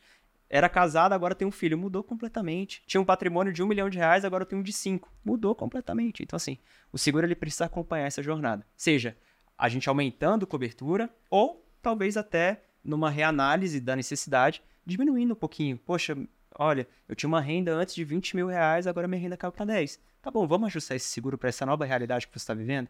Talvez seja necessário. Então, é importante sempre acompanhar. E a gente vê muito isso de pegar clientes hoje aqui na Portfel, por exemplo, que tem seguros contratados há cinco anos atrás e que o corretor deixou de lado. Porque a comissão, e esse é um ponto importante ser falado também, é, principalmente nessas, nessas segura, pri- principais seguradoras, ela, essa comissão ela vai diminuindo. Então, assim, ele tem uma grande comissão no primeiro ano, mas no segundo ano essa comissão ela cai absurdamente. Então, ele tem uma comissão lá de primeiro ano de 40%, mas no segundo ano, por exemplo, tem uma comissão de 7%. Passado três anos, essa comissão quase que zera. Então o cliente ele fala assim, poxa, e aí, Vitor, quer contratar um novo seguro? Não? Ah, então, Vitor, tá bom. Fica, fica aqui, na minha, na minha lista negra, né, de fato. Então, existe esse incentivo perverso também, muitas vezes, se o cliente não quiser renovar, contratar novos produtos, ele fica meio de lado ali, porque não está gerando dinheiro novo ali para aquele, pra aquele corretor de seguros, infelizmente. O que não vai acontecer se você tiver um consultor ao seu Não vai acontecer. se você tiver. É, o nosso modelo, como que a gente fez? É, como consultor, a maior parte da remuneração dele está atrelada ao patrimônio do cliente, você quer que o cliente aporte, aumente o patrimônio. Então você está sempre reduzindo o custo do cliente nesse sentido. Pô, vou contratar o seguro que ele mais. O que mais faz sentido para ele ali, com o mínimo de custo, porque toda a diferença é Vai aporte que ele, que ele vai fazer, entendeu? Perfeito. Bom, chegando agora, no, a gente falou de planejamento, investimentos, seguros, nos outros instrumentos para fazer uma boa sucessão patrimonial, porque seguro é um instrumento que pode ser usado, mas está longe de ser o único. E a Malu deu um spoiler aqui, que a gente está abrindo uma holding, inclusive com a Giovana. Né? Você ia falar um pouco sobre esse assunto, Giovana? Não da nossa específica. É um bom Deixa- disclaimer. Ah, legal, vou falar do teu caso aqui, larga o aço aqui. Tem um caso, gente, de um cliente. Vou citar, não. Pelo amor de Deus. Que tem uma irmã que é a que mais vende leilão. No Ele me apresentou o meu marido indiretamente, mas eu não vou falar quem é. É, Não, muito bom. Assim, é da mesma forma, né? Aquilo que a gente falou. A gente usa uma cesta de investimentos para asset allocation. Nada mais justo do que usar uma cesta também olhando para planejamento patrimonial. Então, depende da natureza do ativo. Então, se eu estou falando de um patrimônio imobilizado, eu vou olhar para a estrutura de uma holding. Se eu estou falando de um patrimônio é, de ativos no exterior, eu vou olhar para uma estrutura de uma empresa offshore. Ainda que a gente tenha tido aí é, alteração né, da lei recentemente, faz sentido ainda pensar numa estrutura de uma empresa offshore e cada vez mais valoriza mais baratos, então está cada vez mais acessível pensar nisso, porque a gente tem uma proteção, tanto uma proteção com relação à troca de informações entre os países, que a empresa offshore ela dificulta essa troca de informações, é uma questão de, de- de- do próprio state tax também, que faz sentido a gente pensar. Então, a gente vai usar de uma série de ferramentas. Mas uma ferramenta específica, quando a gente está falando de planejamento sucessório, que eu queria provocar, porque eu vejo muito pouco, falar muito pouco sobre ela no- na internet, é o testamento. Que é uma ferramenta simples, é uma das mais antigas, é a mais barata, então talvez por isso que se fale muito pouco também sobre ela. É, mas é uma, uma ferramenta que faz muito sentido. E eu sempre brinco que o combo, para começar a pensar em planejamento, é o seguro com o testamento. O testamento, ele nada mais é do que a disposição de última vontade. É uma carta que você faz ah, junto com o seu advogado, no cartório, com o tabelião, ah, que não tem mais, tem mais duas testemunhas presentes, mas que ela é revogável. Então, a qualquer momento, se você quiser mudar, aquela coisa, né? Tem que lembrar de mudar, mas se deixou pra, pra esposa e se divorciou, você pode mudar, enfim. Ela é revogável, ela é sigilosa, então ninguém vai ficar sabendo só depois do seu falecimento. Ela é barata, é, e você consegue falar sobre o que você quer que aconteça com o seu patrimônio depois que você venha a falecer. Se você quer deixar parte dele para uma instituição de caridade, se você quer, de repente, beneficiar um sobrinho que, enfim, não, não seria seu herdeiro necessário, mas que faz sentido. Se você quiser deixar mais para sua esposa do que para os seus filhos, você fala assim: ah, eu prefiro deixar mais para minha esposa, para ela ter, ou para o meu marido, né, para minha mulher, para o meu marido, para eles terem mais segurança, que eu sei que vai cuidar das crianças. Poxa, é, não, não tenho, né, sou de, eventualmente divorciado, divorciada, não quero deixar com, sobre, sobre a administração da mãe ou do pai das crianças. Quero deixar sob a administração do meu irmão, então da, da minha irmã. É, e ela que vai cuidar, da, enquanto, a, de fato, a guarda das crianças fica com, os, com o pai ou com a mãe sobrevivente. Mas a gente consegue trazer muito sobre o cumprimento da vontade daquele falecido uh, por um preço muito baixo. Então, se fala muito pouco sobre isso, acredito muito por conta dessa questão de remuneração, mas é, é quase que o básico e é algo que a gente usa muito para grandes fortunas. Quanto que sai um testamento? Bruno, a gente vai começar a falar de custos de honorários ali, cerca de 5, 7 mil reais para colocar ele de pé. Mais custos de cartório, depende do cartório do estado, a gente está falando de aproximadamente mil, dois mil reais. Isso serve para ver aquela parte disponível do patrimônio, né? Exato. Tanto a parte disponível quanto a composição da legítima a gente também pode fazer. Patrimônio, 100%. Metade é, a gente chama de disponível, eu posso fazer o que eu quiser com ela. E a outra metade é a legítima, que fica para os meus herdeiros necessários. É, a disponível eu posso, de fato, deixar da maneira que eu quiser. Compor. Pro gato, que nem americanos fazem? É. Meu Deus. Um pouco difícil Brasil a parte pode. da administração aqui no Brasil. Vai precisar que alguém administre esse ah, patrimônio. Mas você pode deixar, eventualmente, para sua gato advogada. e a Portfel administra. Bota lá, pessoal. Eu brinco às vezes com o cliente. Falo, você pode deixar para advogada até, se quiser. Não tem problema. É, e a outra metade, por mais que você não consiga dispor dela totalmente, mas você consegue é, dispor dela qualitativamente. Então, por exemplo, poxa, vão, vai ficar aqui, eu tenho três casas uh, e três filhos. E eu queria que essa casa especificamente ficasse para este ah, filho. Tá. Sabe? Então, ah, eu quero. É um filho que. Por exemplo, lá em casa, de novo, eu sempre fico dando exemplos próprios, né? Mas a gente tem terras e o meu irmão, ele é veterinário. Então, eu sou advogada. Faz muito mais sentido que, se o meu pai for dividir qualitativamente o patrimônio, o meu irmão fique com terras, ou fique com gado, ou fique, enfim, e eu fique com, eventualmente, aplicação financeira, é, enfim, é, a casa que está na cidade, não sei, alguma outra coisa nesse sentido, um apartamento, você consegue dispor também dessa forma. Então é algo que pode ser muito bom para evitar conflito, né? Sim. Que é a questão do processo de inventário. É porque ninguém está livre de conflito. Famílias poderosíssimas no Brasil, tem a história da família Safra, por exemplo, que estão disputando patrimônio até hoje. Até hoje. Por conta de briga na parte da sucessão. Então, de fato, é um instrumento que ele é muito pouco comentado e ele é, é útil. Minha mãe, por exemplo, eu sou filho preferido da minha mãe. Né? Uhum. Então, acho que ela gostaria de poder fazer assim, um testamento. Falando, é mentira isso. Não sei, na verdade. Não, mas eu seu preferido não. não é mentira, não. que outros instrumentos se destacam? Por exemplo, uma eu, sou, eu sou também, é que minhas irmãs escutam. Eu sou o preferido.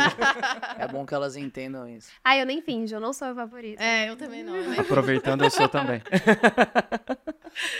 E no caso dos outros instrumentos? Porque uma holding a gente quer fazer por outros motivos também, mas tem essa parte de proteção, na... fica mais fácil de fazer a sucessão no final, não fica? Exatamente. Uh, um ponto importante quando a gente fala de sucessão é entender que a tributação, o ITCMD, né, o Imposto de Transmissão Causa Mortes e Doação, ele é estadual. Então a gente tem algumas normas que, de maneira é, nacional, que, que regem ali, tá na Constituição Federal e etc. Mas as regras principais elas são estaduais. Então muda. Se eu sou uh, domiciliado em São Paulo, ou no Rio, ou no Amazonas, ou em Brasília, vai mudar de acordo com, com a, o estado de residência do falecido, né? Ou do doador. Então, é, é importante deixar isso. E por isso que tem a variação, né? Que é até 8%. Porque tem estados uhum. que tributam a 8%, tem estados como o estado de São Paulo que tributa 4, até 4% de, de TCMD. E o que também muda, e a gente sempre fala sobre isso quando a gente fala de tributação, a gente fala muito da alíquota. Ah, 8%, 4%, a alíquota aumentou, a alíquota diminuiu. Mas a gente também tem que falar de base de cálculo, que é aquela, aquele valor que é utilizado, que vai se incidir a alíquota. A alíquota vai incidir sobre ele. E, por exemplo, quando a gente fala de imóveis no estado de São Paulo, se eu tenho a, a sucessão, né, uma pessoa vem a falecer com imóveis na pessoa física, ela vai pagar o imposto, a alíquota, de 4%, sobre o valor de mercado desses imóveis, ou valor venal. Se eu coloco esses imóveis dentro de uma holding, quando eu tenho falecimento, o falecimento é do dono da holding. A holding não morre, a holding continua ali. Uhum. E quando a gente vai para um processo de inventário, esse inventário é da sociedade. Porque a holding nada mais é do que uma, que uma empresa, um CNPJ. E quando eu falo de um inventário e de- da incidência de TCMD de uma empresa, muda a base de cálculo. Não é mais valor de mercado ou venal. É patrimônio líquido. E o PL da holding, assim, basicamente ela vai ser o valor de custo de aquisição dessa empresa, da- da- dos imóveis lá atrás, que estava lá no imposto de renda.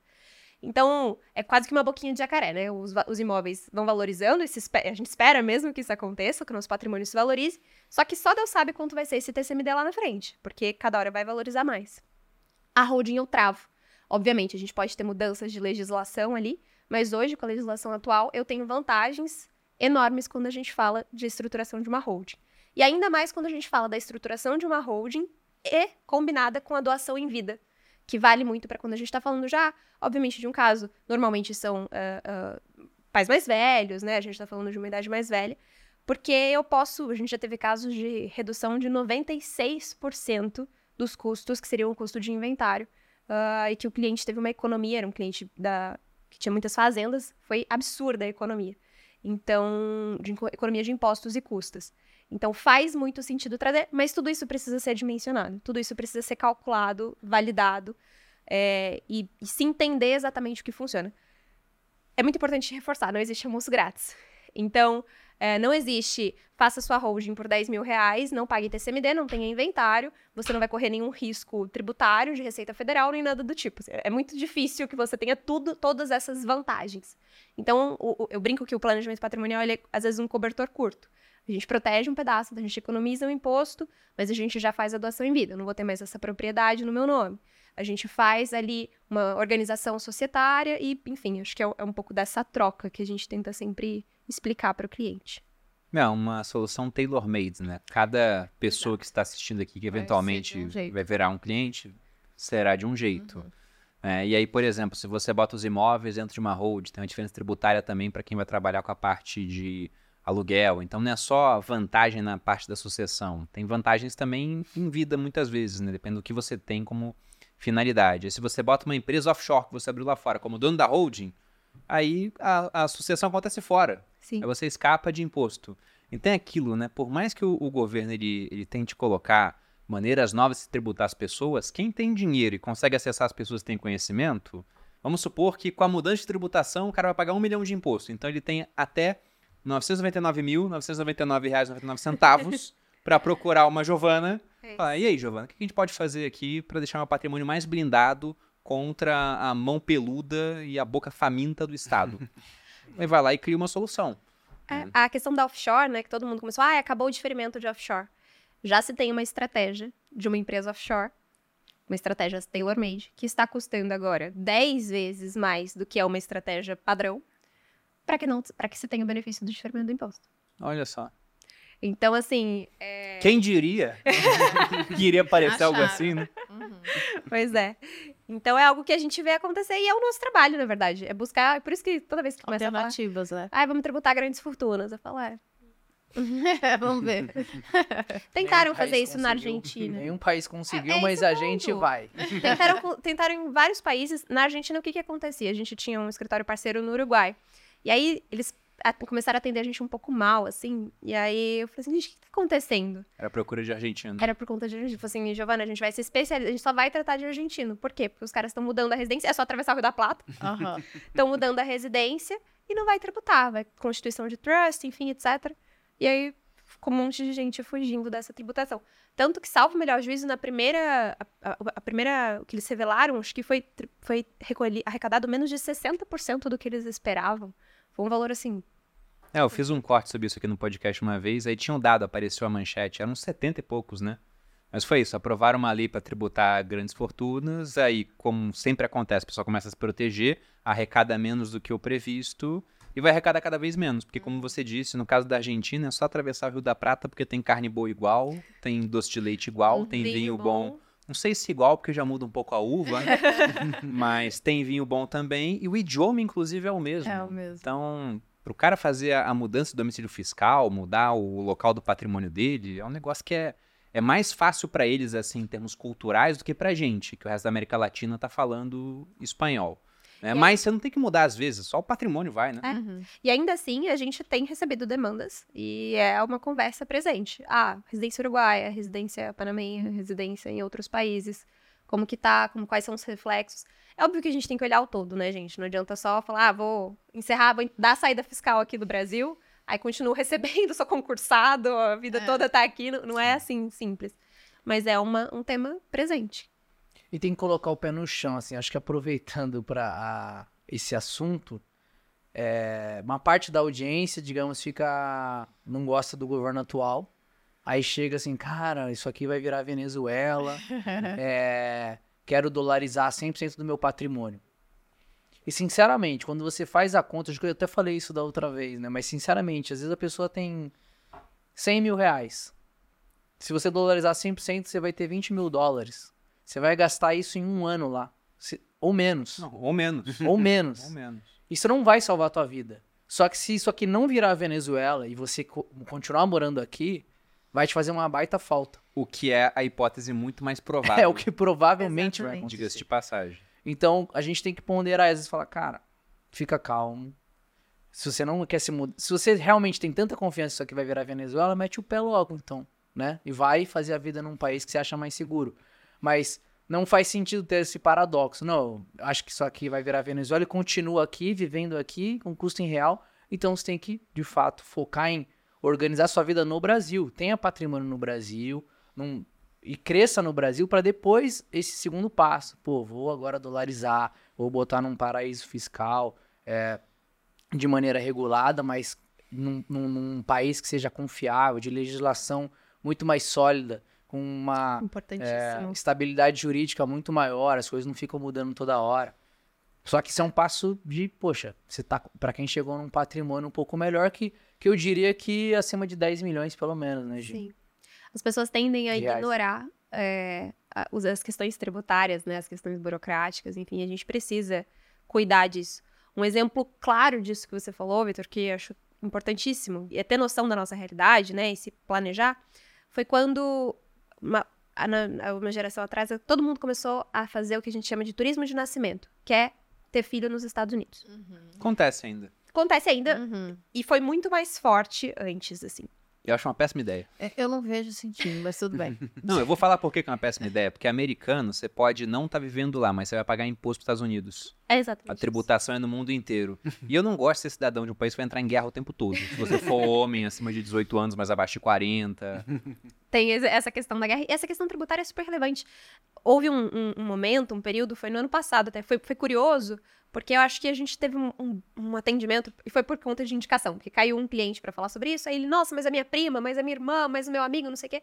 E foi um, um bom de, de clientes que tinha passado por isso. Pessoal de 30 anos, mais ou menos, 30, 35 anos, que foi todo mundo dar a luz lá fora, as mães todas foram lá fora, não se atentaram pra essa questão tributária, e aí era processo para tentar pedir perdão nos Estados Unidos, fazer entrega de declaração em atraso, entender Meu o que, que era tributável, o que, que não era, enfim. Então, dei um exemplo, né? Mas muito em linha disso que você falou, para a gente entender a nossa realidade. Eu sou, pessoalmente, sou fã do que a gente chama da teoria das bandeiras, né? De utilizar de outras jurisdições Eu gosto disso também. para que você tenha plano B. Então, se- eu sei que vocês estão, vocês já finalizou o processo de cidadania italiana. É, tá parado em mim porque tem um papel que eu tinha que fazer um negócio e não fiz ainda. Mas tá, tá ocorrendo, tá andando. Eu não sei quem tá dependendo, eu já fiz um follow-up ao vivo. assim. se tiver mais alguém da família aqui, depois eu Tá andando, gente. Mas são coisas super interessantes, da- que hoje tem valores cada vez mais acessíveis e que entender se tem algum aspecto tributário, algum impacto tributário, para que você tenha de fato plano A, B, C, D, ótimo, excelente, eu sou fã disso. De uma maneira Mas- bem resumida aqui, a Giovana depois pode colocar mais detalhes se ela quiser, mas a teoria das bandeiras é o seguinte: Malu e eu somos excessivamente dependentes de Brasil. A empresa dela está aqui, minha empresa, o Grupo Primo, está aqui, e de uma maneira que é, é difícil de mudar. Né? O Gru- Grupo Primo está casado com o Brasil, não tem como ir embora. Então, já que eu ganho minha renda aqui, meu patrimônio tem que estar em outra jurisdição, não todo, mas pelo menos uma parte dele, por exemplo, Estados Unidos. E seria interessante eu ter cidadania numa terceira, que é o caso do que a gente está fazendo. Eu estou tirando a cidadania italiana depois que eu tiro a Malu, Maria Luísa de Souza Silva, Perini. Perini veio depois, né? Agora vai virar cidadã italiana, hein, Bolinha? Acho que ainda faltam uns dois ou três anos, mas em breve. Vai acontecer. Vai dar certo. Vai acontecer. Então, você começa a ter uma certa diversificação. Sem falar que para pessoa que atingiu um nível maior de patrimônio também, e tem essa possibilidade, eu tenho por conta da minha família, né? É a ascendência italiana. Então, eu consigo fazer isso e o custo é, é muito baixo, perto do benefício. Pô, visto americano, nossa, vai vencer daqui a dois anos. Aí, tendo passaporte italiano, já não tem mais que tirar esse visto. Uhum. É um negócio que realmente é, é uma mão na roda. Ah, eu não tenho família, né, italiana, portuguesa, enfim, é, é mais comum a gente buscar ali... Não a, casei com ninguém. Não quer. Você sabe que a minha foi também no casamento, assim, eu também... É, e aí, a, a gente até brinca, porque a, a Helena, minha filha, vai nascer no, no, prazo que eu precisava para tirar a cidadania italiana. Planejamento. Então... Planejamento sucessório. e, mas, brincadeiras à parte, ah, não tenho. Dá pra gente buscar residência fiscal em outros países, residência legal, não, não fiscal nesse primeiro momento, residência legal em outros países, você compra uhum. a residência. Esse é o ponto. A pessoa que tem dinheiro... É isso que eu ia falar, sobre o povo que vai para lá, né, ter o filho. Se você tem dinheiro, você não precisa disso.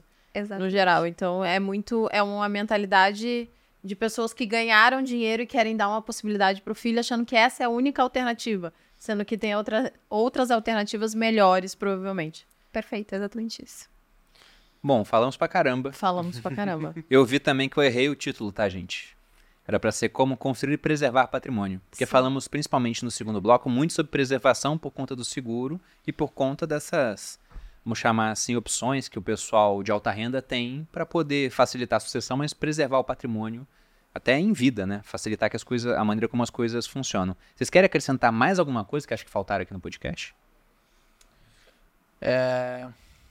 Acho que assim, o se pudesse dar uma dica que eu já até falei, mas acho que vale a pena só dar uma ênfase é desconfie de soluções milagrosas em todas as áreas do que a gente falou. Ah, isso aqui é um seguro e um investimento. Poxa, será mesmo que é um bom investimento, um bom seguro? Ou será que é faz um pouco meio capenga os dois e sai mais caro. Ah, essa holding faz tudo. Fica tranquilo que tá 100% blindado. Coloca Será tudo mesmo? aqui dentro. Coloca tudo ah, esse investimento aqui é retornos fora do normal, sabe? Então desconfie sempre, porque provavelmente ou tem alguma estão te enganando, pode ser até um golpe no limite, né? Então realmente tenha sempre esse, esse radar ligado ali. Desconfie de coisas boas demais que provavelmente não, não, não, não vai funcionar. E, e, é justamente quando você mais precisa, que é quando você vai se aposentar ou quando você precisava acessar aquele recurso e aí você não vai conseguir acessar. E aí no final das contas é um pouco do que a gente está falando. Né? Antes de construir patrimônio, tenho que ter uma fundação bem feita ali. Por isso acho que a gente está falando um pouco dos, dos princípios que você tem que ter para começar a acumular capital e o hábito, né? Perfeito. Dois pontos. Novamente, seguro não é investimento, tá? Seguro é proteção, então se o seu seguro foi vendido dessa forma, cuidado.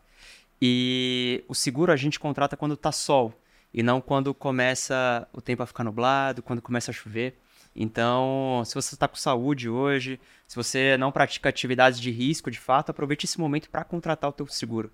Então, muitas vezes a gente quer contratar quando começa a surgir ali uma hipertensão, uma diabetes, um problema de saúde grave, assim, e o seguro ele vai te negar. Então, ele pode te negar, ele pode agravar muito o preço do produto de fato, ou ele pode retirar alguma cobertura. Então, assim, aproveite o teu momento de vida atual, aproveita que você está bem, saudável, e esse é o melhor momento de você contratar o produto, tá? Então, fiquem atentos a isso. Perfeito. Vou ser um pouco mais filosófica, vou falar um pouquinho. é, falar sobre sucessão de uma maneira geral é, é sempre. Sempre não, mas muitas vezes é muito difícil. Porque é a gente reconhecer a nossa própria e inegável finitude. Mas é necessário. Principalmente quando a gente olha para os nossos objetivos. Para o que, que a gente está construindo? Então, a gente está construindo o legado, o nosso patrimônio, para quê? Para dar segurança para nossa família, para dar conforto, para ter liberdade, liberdade de poder dizer não, liberdade de poder tomar as nossas próprias decisões, construir a nossa família, que provavelmente, pelo menos eu acredito que é o, o nosso maior patrimônio, né? E o maior patrimônio que a gente pode deixar para os nossos filhos são princípios éticos, morais, são valores. Então, é, construir tudo isso, qual é o motivo da gente estar tá fazendo todo esse movimento de proteção, esse cuidado, é, e trazer muito dessa questão da, da fundação, né? Porque se a gente só olha para essa questão financeira sem entender todo o resto que circunda todo o contexto, é, ou se a, e a gente acha que isso é suficiente para os nossos filhos, é que isso é suficiente para a nossa família, que é só uma questão financeira, é como se a gente estivesse construindo uma casa pelo telhado. A gente não vai ter fundação também. Então, eu acho que esse construir patrimônio, e, e, acho que até mais do que construir patrimônio, o ser rico, porque muita gente confunde o construir patrimônio com o ser rico. O ser rico é muito mais do que isso, do que acumular patrimônio, etc. Então, quando a gente fala de contratação de seguro, de organização da vida financeira, de uma, é, é, uma reorganização mesmo do próprio um processo de inventário, evitar o conflito depois do falecimento, a gente está olhando para o cuidado. O planejamento, no final, ele é um ato de amor. Ele é algo que a gente uhum. faz muito mais para os outros e para aqueles que a gente ama. Então, acho que às vezes é difícil falar sobre isso, é doído você falar de dívida, de reorganização, de seguro, de falecimento, de sucessão, mas é muito necessário. E o melhor momento para você fazer isso era ontem. O segundo, mulher, o segundo melhor é hoje. É hoje. Então, acho que era um pouco disso que só mais um rapidinho, que eu, que eu fiquei com medo de dar a impressão também. O que o da Giovana foi muito melhor que o seu. É, é. Principalmente da minha fala inicial ali. Que é. Que eu vejo isso acontecer muito com o empresário. O empresário, ele fica sempre juntando tudo e dando a próxima atacada. E ele não cria o hábito. Criar o hábito é igual o Edu só tá com aquele bracetão lá, porque um dia ele chegou na academia e só fazia 10 minutos, depois 20, depois 30. Então cria o hábito. Porque senão, quando você de fato conseguir a sua atacada e juntar dinheiro, você não tem o hábito, provavelmente você não vai fazer, vai botar o dinheiro tudo no risco de novo. E aí você corre o risco da ruína. Se você já tem um hábito, mesmo no pouco, quando você tiver muito, você vai acabar fazendo direitinho. Então, não negligencie o hábito. Isso vale para alimentação, para saúde e, e para o dinheiro também. É, somos resultados dos nossos hábitos, né? não tem como Exato. fugir disso em qualquer área da vida. Bom, para quem assistiu, vou lembrar que há um formulário aqui na nossa descrição do podcast onde vocês podem se cadastrar e entrar em contato com os consultores da Portfel. O Matheus ele cuida da parte de seguros, então ele costuma aparecer em várias das reuniões, não é o único que nós temos falando, mexendo com seguros, né, mas ele está sempre presente. E a Giovana, ela vai estar sendo o pessoal mais endinheirado dessa área aí das soluções patrimoniais para o público de alta renda. Mas deixem também, além do formulário, o Instagram de vocês para quem quiser entrar em contato. Bom, eu tô no Instagram também, tô voltando até mais para produzir mais conteúdo, é arroba Giovana Naia. Giovana com N só, e o Naia é com Y, mas tô lá. Perfeito. O meu é arroba sou Matheus Falcão, Matheus com TH. E o meu é arroba Vitor Escaramelo, é S Caramelo. e arroba Portfel Consultoria também, que a gente tem bastante conteúdo legal ali. Perfeito. Muito obrigada, gente, pela presença. Foi muito legal. E vocês encontram a gente toda quinta-feira aqui, ou em outros dias da semana, às vezes tem outros dias da semana, no podcast Os Sócios e também na plataforma, em todas as plataformas de streaming de áudio. E também me encontram no arroba Maluperini lá no Instagram. Vocês me encontram no Instagram em Bruno Perini, no canal do YouTube Você Mais Rico, tem vídeo toda segunda e quarta, semanalmente aqui nos Sócios. E para quem quiser mais tempo comigo de contato, lá no Viver de Renda, vamos abrir a 24ª turma no dia 19 de fevereiro. Também há um link na descrição para quem quiser se cadastrar. Agradecemos para quem assistiu, aos nossos convidados também, muito obrigado. Espero que voltem mais vezes. E é isso, gente. Um grande abraço e até a próxima. Beijos. Tchau, tchau. Tchau, tchau.